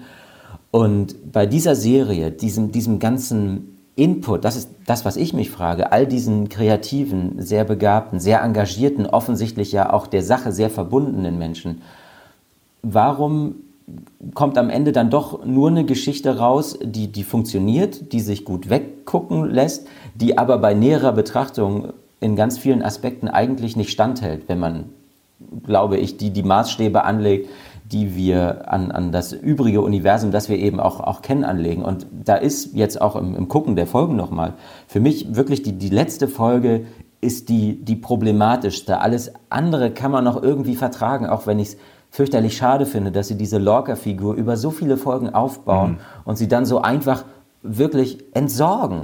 Was, und was war das für eine vielschichtige Figur bis zu dem Moment, wo dann zum ersten Mal dieses Zusammentreffen von, von Lorca und Giorgio im Spiegeluniversum passiert? Dann ist er nur noch böse, leider ziemlich dämlich und dann auch bald tot. Und was für eine traurige Entwicklung ist das? das und, und da einfach Frage. mehr Zeit. Ich, ich dachte jetzt auch beim Gucken, warum nimmt er nicht einfach die Dis Discovery, also im Prinzip ja diesen Ort, den er sich über die ganzen Folgen aufgebaut hat, erschlossen hat mit, mit all den finsteren den Geheimnissen, die da irgendwie noch liegen und vielleicht mit der Crew, die ihm inzwischen auch drei Meter weiter vertraut als am Anfang. Warum begibt er sich aus diesem, aus diesem sicheren Umfeld der Discovery heraus und, und versucht auf dieses Schiff zu kommen? Warum ist er nicht viel offensiver als der böse Lorca, der er dann vielleicht im Kern ist? Warum lässt er sich auf dieses ganze Hickhack, dieses ganze Spiel ein? Das ist schade und, und was mich am, am meisten ja, ich will nicht immer sagen, geärgert hat, weil im Endeffekt ist es mir, und das dachte ich jetzt beim Gucken wieder. Vielleicht ist es mir dann auch einfach egal und mhm. ich lebe damit, dass diese Folgen von Leuten geschrieben worden sind, die da offensichtlich einen anderen Eindruck haben. Aber diese ganze Thematik, die ihr in eurer letzten Folge ja auch diskutiert habt, wie, wie ist das eigentlich mit den Idealen der Sternflotte? Wer verkörpert die einfach und sind die Ideale der Sternflotte wirklich nur irgendwelche Poesiealbensprüche oder ist das was, was die Leute da verinnerlicht haben? Und wenn sie es wirklich verinnerlicht haben, wie kann es dann passieren, dass Figuren, die wir ja auch schon aus einem anderen Kontext kennen, dass die so korrumpiert werden von den Autoren. Und das ist dann eigentlich der Punkt, der mich echt nervt. Dass Sarek da mitmacht, den wir ja ganz anders kennen, von dem wir auch ganz wissen, dass, wissen, dass Vulkanier anders ticken, dass diese Admiral Cornwell da mitmacht und dass sie sich darauf einlassen, diesen ganzen Planeten im Prinzip zu zerstören. Was ist denn das für eine mhm. bescheuerte Idee? Also, oh, und das ist dann so ein Punkt, und da, da tut es mir leid, leid, wenn ich Leute sehe, die Discovery sehen und sagen, hey, jetzt habe ich es verstanden, das, das ist ja Star Trek, das ist ja richtig toll. Das kommt ja in den alten Folgen überhaupt nicht rüber. Und ich denke, ja, das ist aber auch eigentlich nicht Star Trek. Und diese pathetischen Schlussmomente oder auch dieser Satz, wir sind die Sternflotte, ach, Wobei der, der, der, der Batmiral hat ja auch in irgendeiner Weise eine gute Tradition bei, bei Star Trek, ne? dass gerade der Captain sich irgendwie immer gegen den Admiral stellen äh, muss, der blöde Ideen hat. Gerade in den Filmen passiert das ja öfter mal.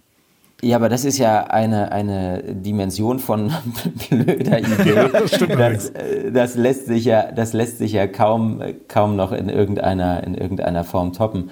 Und das ist dann das, das, das eigentlich schade ja, gerade weil das auch in den Filmen passiert, wo ich finde, man es auch nicht mehr ertragen kann, dass es in den letzten fünf oder sechs Filmen immer eine wütende Hauptfigur gab, von der man auch nicht so genau wusste, warum sie jetzt so wahnsinnig wütend ist, die aber immer die maximale Zerstörung wollte und dann musste die Enterprise äh, da kommen und irgendwie dagegenhalten.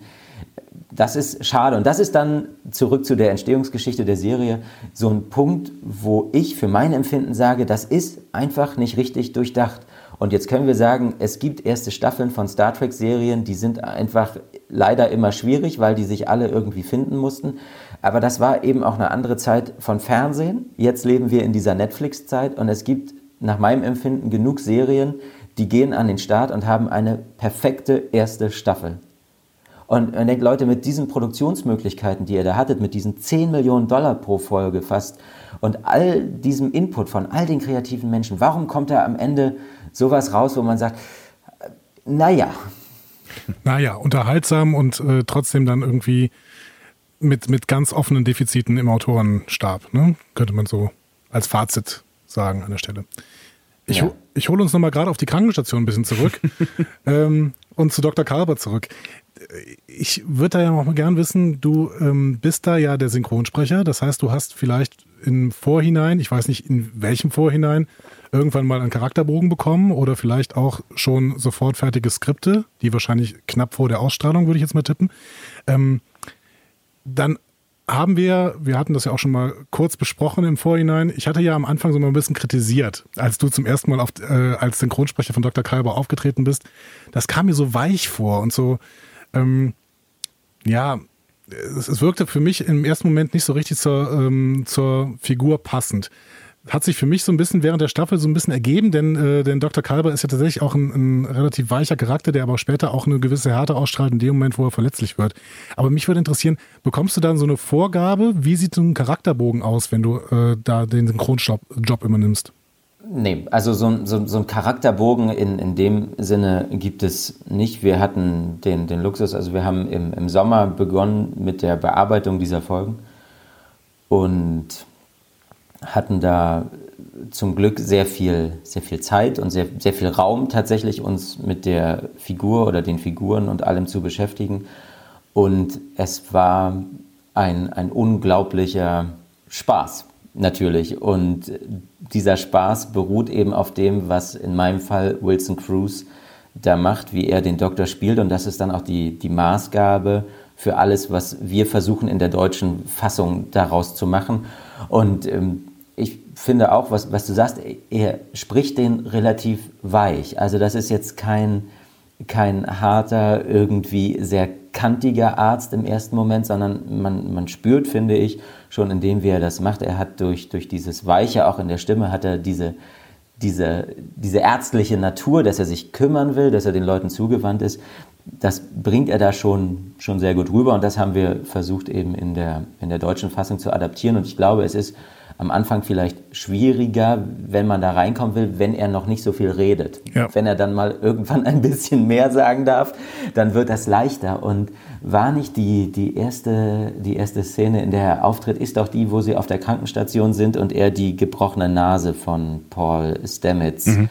da repariert und sie sich darüber unterhalten, dass er auch irgendein Bereich, der für, für Emotionen wichtig ist, da wieder instand gesetzt hat. Und ja, das war ein, das war ein toller Moment, aber es ist nicht, nicht so, dass wir jetzt da uns Tage oder Wochen vorher damit beschäftigen, sondern es ist eben eher die sehr intensive punktuelle Arbeit im Synchron eher, als dass jetzt irgendwie eine Woche oder zwei Wochen vorher irgendein Dialogbuch mit der Post geschickt wird und man liest das und lernt seine Texte. So ist das nicht, sondern es ist eben wirklich die sehr intensive aus, die, die, intensive Beschäftigung mit, diesem, mit dieser Szene dann Take für Take für Take, wie wir sagen. Das sind diese kleinen Abschnitte, in denen das ja. dann synchronisiert wird. Das heißt, ihr trefft euch aber auch wirklich im Studio und da gibt es dann einen Synchronregisseur, der äh, versucht, euch durch, diesen, durch die Folge zu geleiten. Genau, genau. Wir, es gibt einen, gibt einen Termin und ähm, dann wird man da hinbestellt und dann weiß man, okay, man ist da jetzt irgendwie eine Stunde oder zwei oder eine halbe Stunde, je nachdem, wie, wie umfangreich das ist. Und dann gibt am Anfang der, der Regisseur, egal bei welcher Produktion oder die Regisseurin, eine Einweisung in die Geschichte und dann weiß man ja, wenn man die Szene sieht, etwa an welcher Stelle in der Geschichte man sich da bewegt und wie so gerade die allgemeine Stimmung ist auf dem Schiff oder wo auch immer. Und den ganzen Rest gibt dann im Prinzip diese Szene vor und das Spiel von dem Schauspieler, für den wir da gekommen sind, um ihm die deutsche Stimme zu leihen. Wie war das überhaupt so für dich als Star Trek-Fan, dann Kalber sprechen zu dürfen? Wie ist das entstanden? Wie, wie hast du davon erfahren? Was hast du da gefühlt? Was fühlen Sie?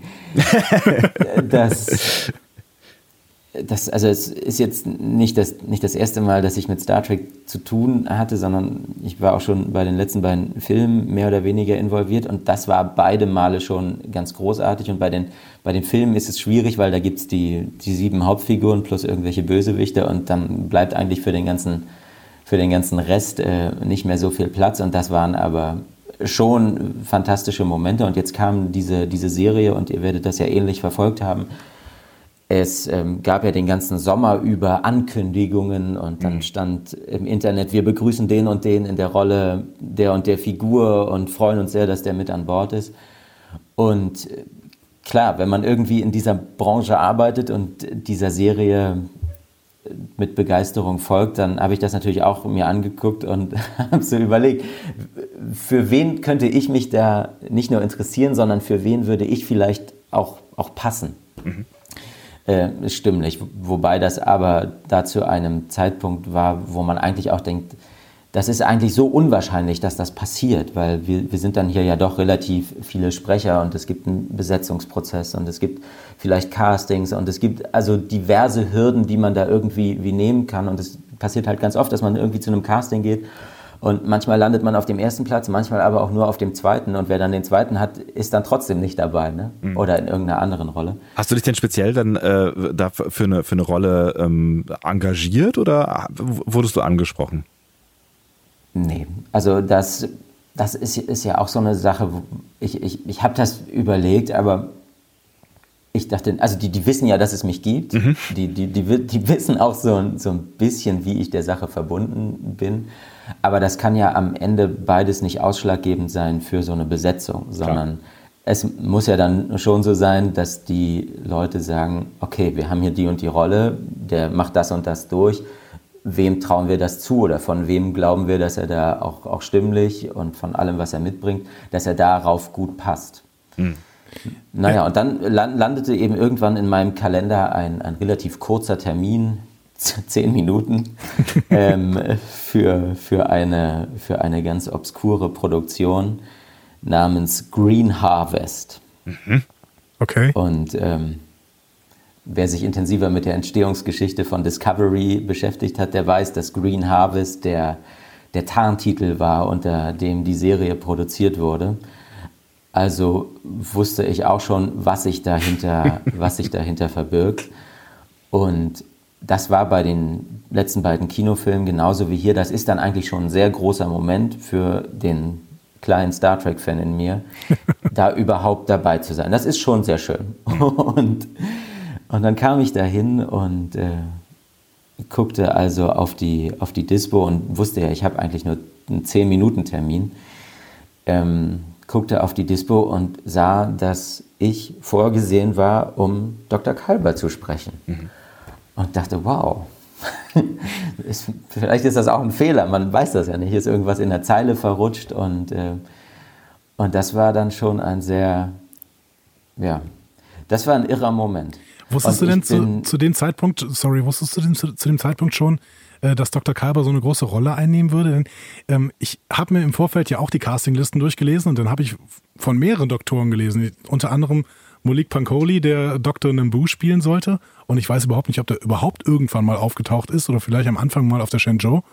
Ähm, ich, ich wusste überhaupt nicht, ob Dr. Kalber jetzt wirklich diese große Rolle spielen würde, also Wilson Cruz, oder äh, Malik Pankoli vielleicht irgendwie der, der Doktor wird. Also du hast ja einen gewissen Wissensvorsprung dann gehabt durch die Casting, ähm, durch die Castings, die du dann durchlaufen hast, oder? Ähm, ich, also ich glaube, Dr. Nambu taucht ja auf, als Michael Burnham da von dieser äh, Außenmission beim Leuchtfeuer zurückkehrt und von, von, von ihrem äh, ärgerlichen Zwischenfall mit diesem Klingon da Ja, kann man so äh, sagen. Da, da, liegt sie, da liegt sie da ja auf der Krankenstation und derjenige, der sie da betreut, das ist der, der Dr. Nambu. Und ich weiß gar nicht, ich, ich glaube, ich, ich, also ich wusste auf jeden Fall, dass das Kalber zur Discovery gehört. Und ich glaube, soweit war das klar, dass irgendwie bekannt war, dass der Marek Pauli eben irgendwie mit der Shenzhou verbunden ist.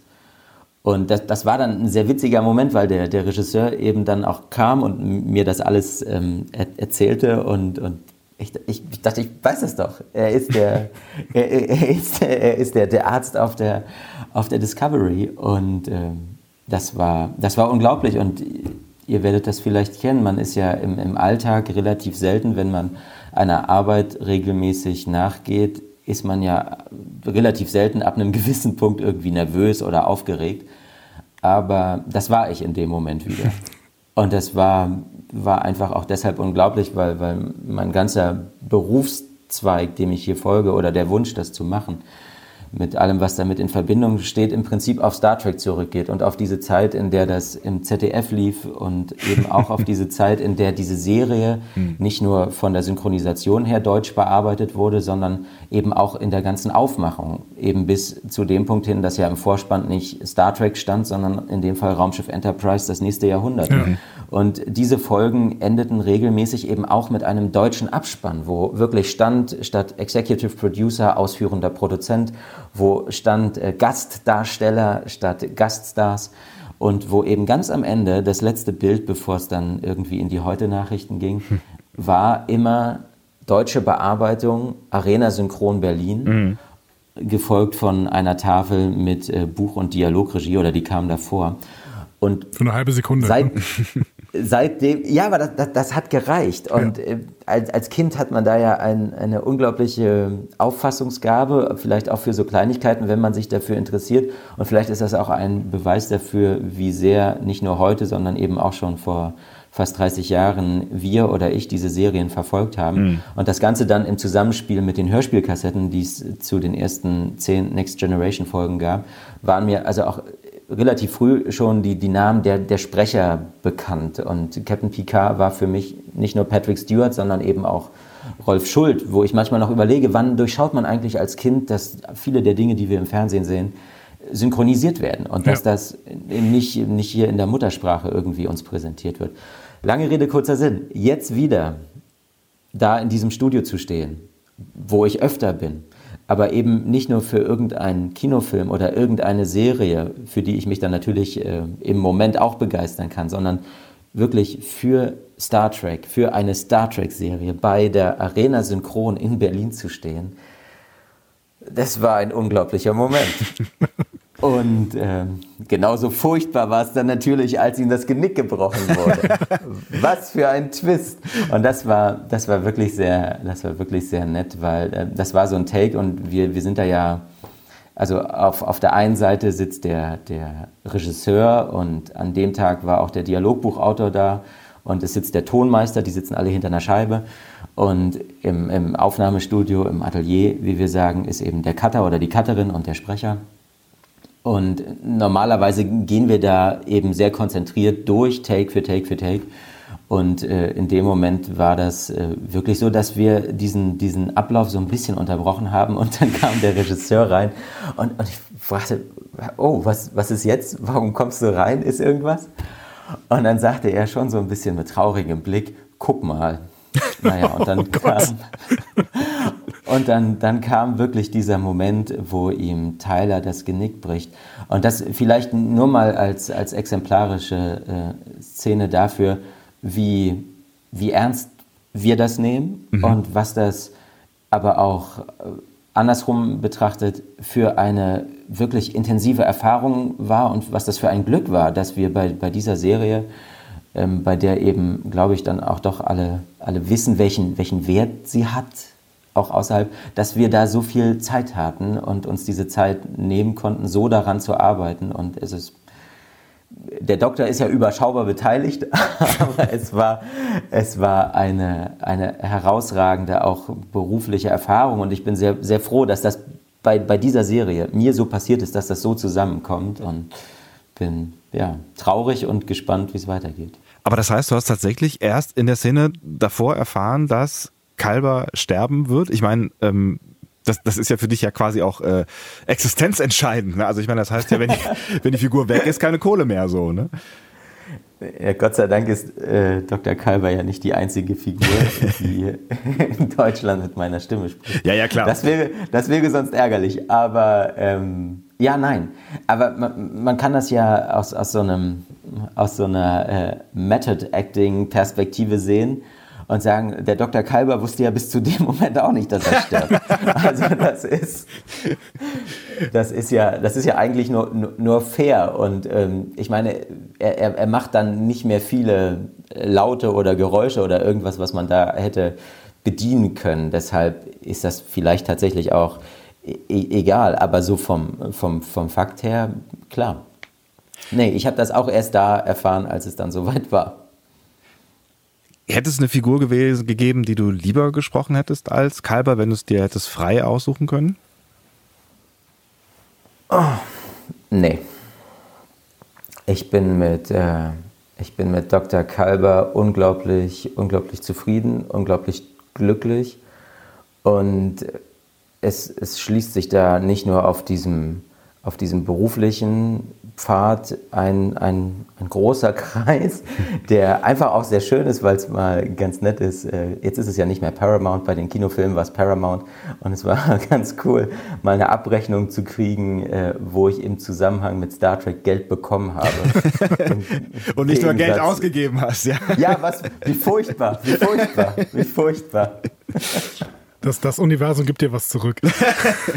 ja, ähm, genau. Es ist, es ist dieser große Fluss. Nein, es, es war auch, auch deshalb einfach richtig toll, weil das ist ja so, so eine Debatte, die in diesem Zusammenhang auch oft geführt wurde. Warum brauchen wir jetzt mit dieser Brachialität dieses, dieses schwule Pärchen, warum muss das so gezeigt werden, wie es gezeigt wird, warum, warum nimmt das so einen Stellenwert ein? Und Brachialität finde ich tatsächlich äh, ein, ein, ganz interessantes Wort, weil wir haben ähm, vorhin äh, mit Ole genau über das Thema gesprochen und waren eigentlich alle ganz froh darüber, dass es so nebenher passiert. Also dass es keine, keine große Rolle spielt.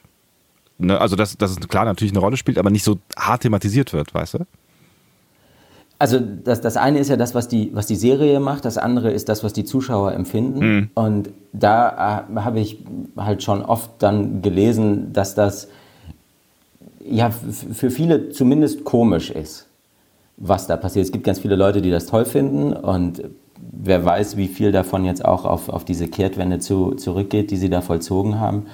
Aber also allein diese Diskussion zeigt ja, dass das eben aber das wissen wir ja. Also das ist ja dieser fortlaufende Prozess, in dem wir uns befinden. Und es ist einfach sehr schön, dass, dass Star Trek jetzt diese, diese Lücke schließt. Und das tun sie ja dann doch relativ für, für die Star Trek-Verhältnisse, in denen wir bisher unterwegs waren, tun sie das ja relativ deutlich. Mhm. Und äh, es ist einfach eine Traumrolle. Ich bin, bin selber schwul. Mhm. Und in, in dieser Konstellation, also das, das, das ist ja so ein, eine, eine Schicksals ich weiß gar nicht, ich bin nicht abergläubisch und auch da in, in, in keiner Weise irgendwie, ähm, irgendwie geprägt. Ne? Aber dass das, dass das alles so zusammenkommt, macht einfach diesen, diesen Doktor zu, zu der Figur in, in dieser Paarung, in dieser Serie, zu dieser Zeit.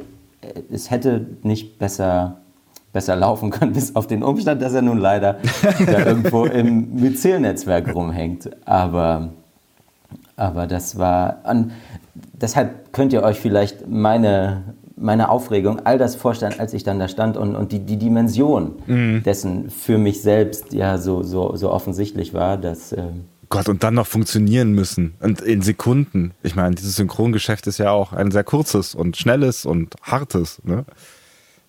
Ja, aber das war es wirklich bei, bei dieser Serie nicht. Wir mhm. haben uns da sehr viel Zeit genommen. Ungewöhnlich viel Zeit, könnte man fast sagen. Und äh, deshalb, deshalb meine ich, ist das so schön, dass das da alles zusammenkam. Die, die Zeit, das Thema, das Projekt, dass es eine Star Trek-Serie ist.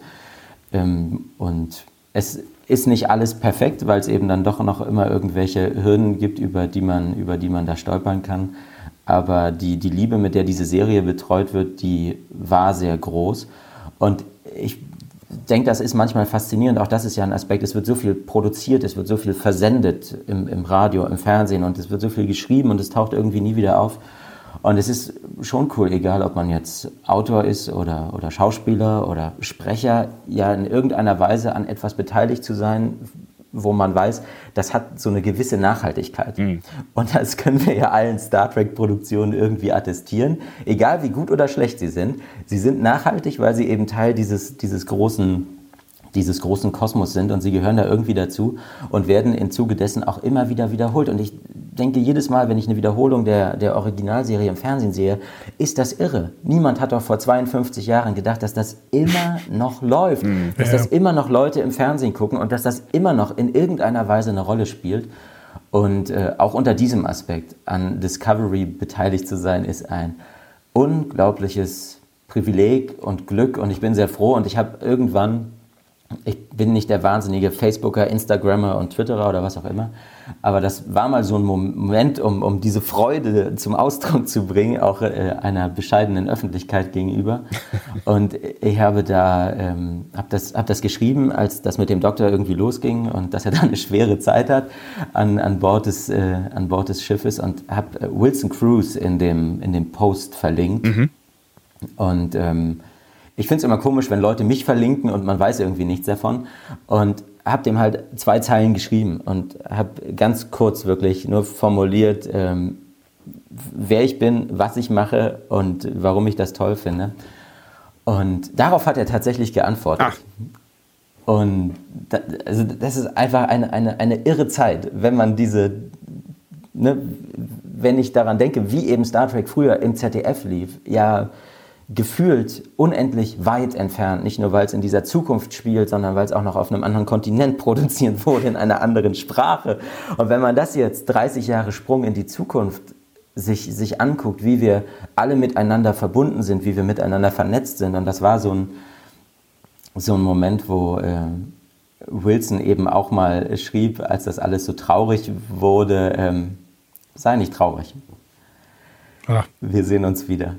ah, das ist schön. Vielleicht weiß er ja schon mehr. Wer weiß, wer weiß, wer weiß. Wir klauen jetzt schon ganz schön viel deiner Zeit. Ähm, ich würde trotzdem noch gerne auf eine Frage eingehen, nämlich unsere ähm, Fans. Wir haben ja schon gesagt, äh, unsere Fans. Genau. Das klingt geil, ne? Oh, unsere Fans, yay. Unsere Zuhörer, die sind ja. äh, Fans äh, ja durchaus von Kalber und äh, da waren relativ wenige kritische Stimmen zu Kalber zu hören. Und die meisten haben auch gesagt, ihre Lieblingsszene wäre die Zahnputzszene gewesen. Ist das auch deine Lieblingsszene von Kalber oder hast du da eine andere, die du irgendwie besonders herausstellen würdest? Mm, meine Lieblingsszene von Kalber. Ich fand das mit, dem, mit der Zahnputzszene, das ist ja so im Prinzip der erste Moment, in dem uns das eröffnet wird, die Dimension dieser Beziehung. Mhm. Vorher sind sie da ja relativ, relativ unpersönlich miteinander. Nee, ich fand das auch gut. Und ich fand, fand das gut, weil das so eine, so eine nüchterne, so eine nüchterne, aber eben doch sehr persönliche Geschichte war, dass sie da einfach vorm Spiegel stehen und sich die, sich die Zähne putzen und, und im Prinzip ja nochmal diesen sehr, sehr abenteuerlichen Tag auswerten. Das, nee, das hat mir, das hat mir auch sehr gefallen. Und die hat ja dann später, und, die hat ja später dann auch genau, nochmal eine Rolle gespielt. Ne? Also diese Zahnputzszene sehen wir ja mehr als einmal quasi. Ne? Ich fand auch, ich fand auch gut am, am, am Anfang dieser, im Prinzip, als es um den Tardigraden geht, dieser kleine, dieser kleine Aufstand, diese Widerworte gegenüber dem amtierenden Captain Saru. Mhm. Das fand ich auch toll, wo der Kalber ja sagt, er beteiligt sich nicht an einem Mord, um dieses Tier da irgendwie nochmal in den Sporenantrieb zu zwängen. Und ähm, genau, dann taucht das Ganze ja wieder auf, wenn sie im Myziel-Netzwerk sind. Und ich, ich habe schon sehr lustige Rezensionen auch gelesen, wo Leute schrieben, meine Güte, also sie hoffen ja, dass wenn sie irgendwann mal sterben, ihnen dann nicht irgendjemand gegenübersteht, der sagt, hey, meine schönste Erinnerung mit dir war das gemeinsame Zähneputzen. ja, und dann ist man gefangen in dieser Szene, in aller Ewigkeit, wer weiß. Ach, fürchterlich, fürchterlich. Nein, aber dass sie natürlich, äh, dass sie natürlich so wiederkehrt, ähm, das, das fand ich schön. Aber ich glaube, ich finde diese, diese Szene in, in ihrer ersten Instanz, das ist schon, das ist ein sehr, das ist ein sehr schöner, ein sehr schöner Moment. Ja, auch ein, ein schöner, irgendwie ein intimer Moment und ein alltäglicher Moment und irgendwie auch eine, eine schöne Szene, finde ich, um, wie du eben so schön gesagt hast, die Dimension dieser Beziehung äh, klar zu machen. Ne? Also man sieht halt so quasi auf einen Blick, ähm, das, das ist irgendwie was Ernstes, die sind schon länger miteinander unterwegs, ähm, die sind vertraut miteinander und äh, absurderweise durch, durch ein gemeinsames Zähneputzen. Aber ich finde, das hat total gut funktioniert. Ja, absolut. Hm. Was würdest du ähm, so abschließend sagen? Jetzt haben wir schon ganz schön viel resümiert, so zwischendrin über die Serie, aber was, was würdest du sagen, wie wichtig ist Kalber für die Serie? Was ist so der, der wichtigste seiner, vielleicht auch seiner Charakterzüge für die Serie? Wo, wo findest du ihn, ihn am, am gelungensten? Ich finde ihn am gelungensten, wenn er irgendwas mit Paul Stamets eigentlich zu tun hat. Dann, also da spielt er ja die, wenn wir es so nennen wollen, da spielt er ja das, das, das Einzigartige dieser Figur im, im Kontext der, der Serie auch aus. Das ist, oder das ist das, was ich am interessantesten finde, zu sehen, wie funktioniert eigentlich diese Beziehung der beiden. Wie, das war ja schon ein schöner Moment, in dem sie das ja mehr oder weniger indirekt erzählen, dass sie sich da bei der Kasselianischen Oper kennengelernt haben. Mhm. Was, ich, was ich auch, als wir es dann ähm, synchronisiert haben, echt ich habe es da nur gelesen und fand das sehr traurig, als er da sagt, spiel die Oper, ne? die Stelle, die ich hasse und die er mag. Mhm. Und äh, davon vielleicht noch irgendwie mehr zu erfahren, das, das, das fände ich schön. Bei den ganzen anderen Szenen, die sich auf der Krankenstation äh, abspielen, da ist ja im Prinzip ja der, der, der Mediziner, da ist er ja relativ relativ straight und ich fand, das war ja Teil dieser, dieser zweiten Staffelhälfte, als ich das jetzt nochmal geguckt habe, weil auch das war ja oft so ein Kritikpunkt. Warum ruft Kalber eigentlich nicht irgendwie Hilfe oder informiert den Captain oder mhm. die Sicherheit oder wen auch immer? Und ähm, der ist halt, der ist halt so ein herzensguter Typ. Und so wie wir das ja gesagt haben, der hätte ja jetzt nicht damit gerechnet, dass ihm das in dieser Form widerfährt, weil eben man sich ja eigentlich so grundsätzlich darauf verlassen kann, dass diese Sternenflottenoffiziere doch so einen funktionierenden Kodex haben, in dem sie eigentlich sowas auch nicht machen, e-, egal wie furchtbar und wie schlimm das vielleicht gewesen ist, was ihm da widerfahren hat. Also der war da, glaube ich, sehr überrascht von dieser Aktion, die die Tyler da mit ihm veranstaltet hat. Und ja, er ist da so ein bisschen, und vielleicht ist das auch der, die, die Erklärung für die, für die Popularität der, der Figur. Er ist so, finde ich, am ehesten an dem, was wir von bisherigen Sternenflottenoffizieren, Ärzten, was man so kennt. Da ist einer, der, der kümmert sich, der ist engagiert. Und das sind ja jetzt bisher noch keine besonderen Charaktereigenschaften, aber im Umfeld dieser ansonsten düsteren Serie ähm, reicht das vielleicht schon, um den da so, so hervorstechen zu lassen. Ja, neben Killy, äh, Tilly vielleicht. Ja, genau. Nicht genau, Killy. genau. Ich drücke ja, dir und das war ja schön. Ich drücke dir und uns auf jeden Fall äh, die Daumen, dass er, dass er wiederkommt. Ähm, würde dich aber bitten, bevor wir ähm, jetzt zu einem, zu einem Ende kommen, äh, und wir haben das schon viel länger aufgehalten als geplant, nimm uns doch nochmal gerade ganz kurz mit auf deine 17,1 Quadratmeter auf, in dein, dein eigenes Star Trek Museum. Das ist ein kleines Museum, das vor allem entstanden ist, weil sich niemand gefunden hat, niemand anderes gefunden hat, der meine Star Trek Sammlung ausstellen wollte. absolut, absolut unverständlich ist das dann. Ähm, nee, es war vor, vor fast zehn Jahren, da habe ich eine sehr naive E-Mail an das Eberswalder Stadtmuseum geschrieben und habe geschrieben, 2009 wäre doch ein toller Anlass, um mal eine richtig große Star Trek Ausstellung in Eberswalde zu machen. 2009 war nämlich 40 Jahre Mondlandung. Es war von der UNESCO das internationale Jahr der Astronomie und es war eben äh, wenn man so möchte, der 45. Jahrestag der ersten Dreharbeiten für eine Star Trek-Folge, nämlich der Käfig. Und es war dann auch noch der Start für den 11. Star Trek-Kinofilm. Also es gab genug Gründe. Mhm.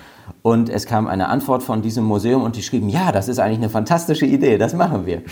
Und damit hatte ich nicht gerechnet. Und dann haben wir aber wirklich eine sehr große Ausstellung da machen können vom, vom Erdgeschoss bis ins Dachgeschoss, wo es um Eberswalde in Zukunft ging, um die Mondlandung und natürlich ganz viel um Star Trek.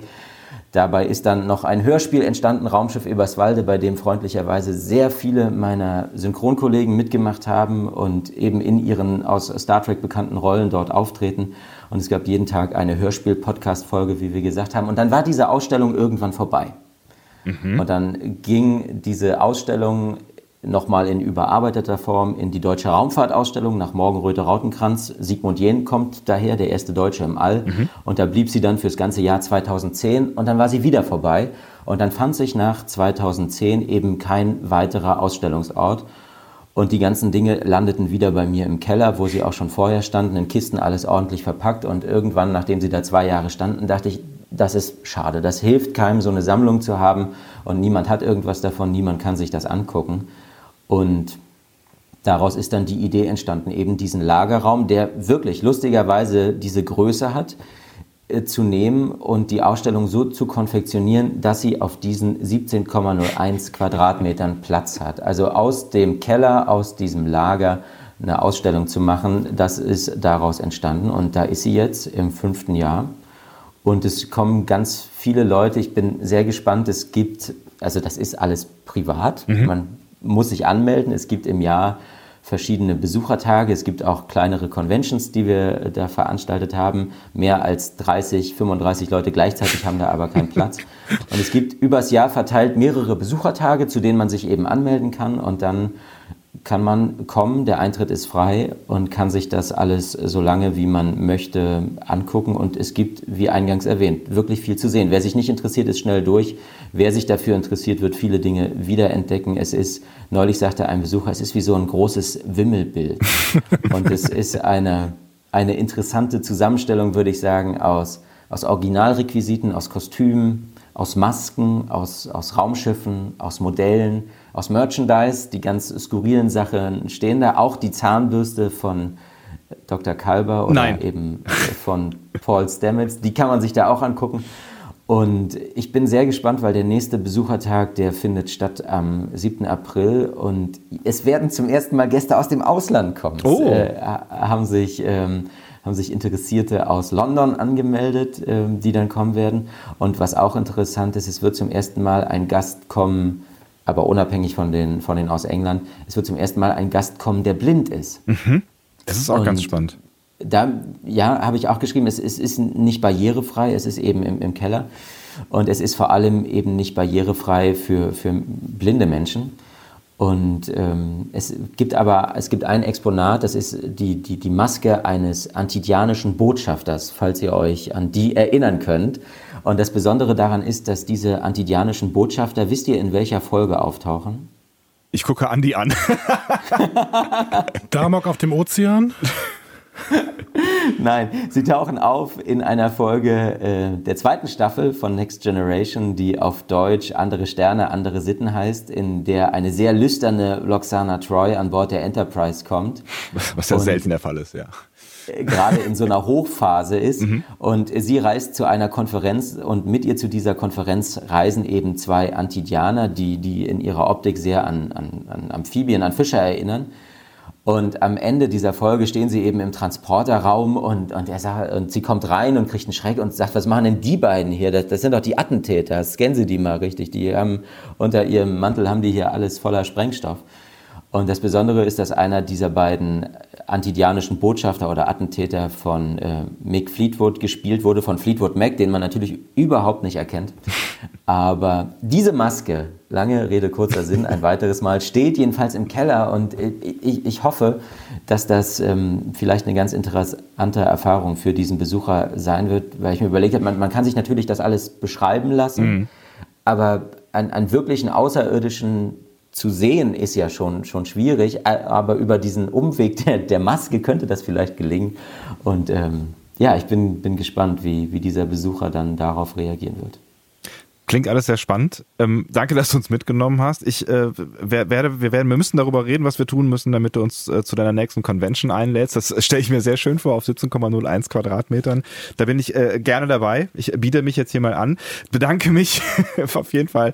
Wir bedanken uns für deine Zeit und äh, für die Einblicke, die du uns in äh, die Synchro von Kalber und in Kalber gegeben hast. Und also wir hatten, also ich hatte jetzt zumindest das Gefühl, dass wir noch hätten Stunden weitersprechen können. Tatsächlich ja. Und ich hoffe, wir haben die Gelegenheit, denn äh, es wäre am besten, wenn wir die Gelegenheit hätten, nach der nächsten Staffel, in der Kalber nochmal eine wichtige Rolle spielt, äh, spielt äh, mit dir nochmal über diese äh, nächste Staffel zu reden. Das wäre total toll. Wollen wir es hoffen und warten wir es ab und dann sehr gerne. Benjamin Stöwe, herzlichen Dank für deine Zeit und ähm, bis dann spätestens äh, ans Ende der nächsten Staffel. Mach's gut. Ciao. So, gut, dass wir das aufgeteilt haben, damit wir Zeit sparen. Wir sind jetzt, glaube ich, äh, gleich an der zweieinhalb Stunden Grenze dann doch angelangt. Wieder alles richtig gemacht an dieser ah, Stelle. Endlich mal, toll. endlich mal. Ähm, wir hören uns wieder. Ich weiß noch nicht ganz genau, wie und wann. Also wir peilen die nächsten äh, zwei Wochen an, also in zwei Wochen. Ich fand dieses Setting jetzt ganz gut. Also, dass wir äh, wirklich zwei Charaktere besprochen haben. Vielleicht sollten wir das in Zukunft auch so machen.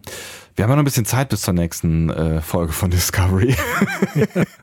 du meinst, wir sollten die lieber einzeln besprechen, oder? Vielleicht, ja, vielleicht auch das. Nein, also wir gucken mal, äh, wen wir noch aufs Panel einladen können zu den anderen äh, wichtigen Figuren. Es gibt ja noch so ein paar, über die wir noch äh, sprechen können sollten. Also ich glaube, Lorca ist auf jeden Fall schon ähm, wichtig. Michael natürlich.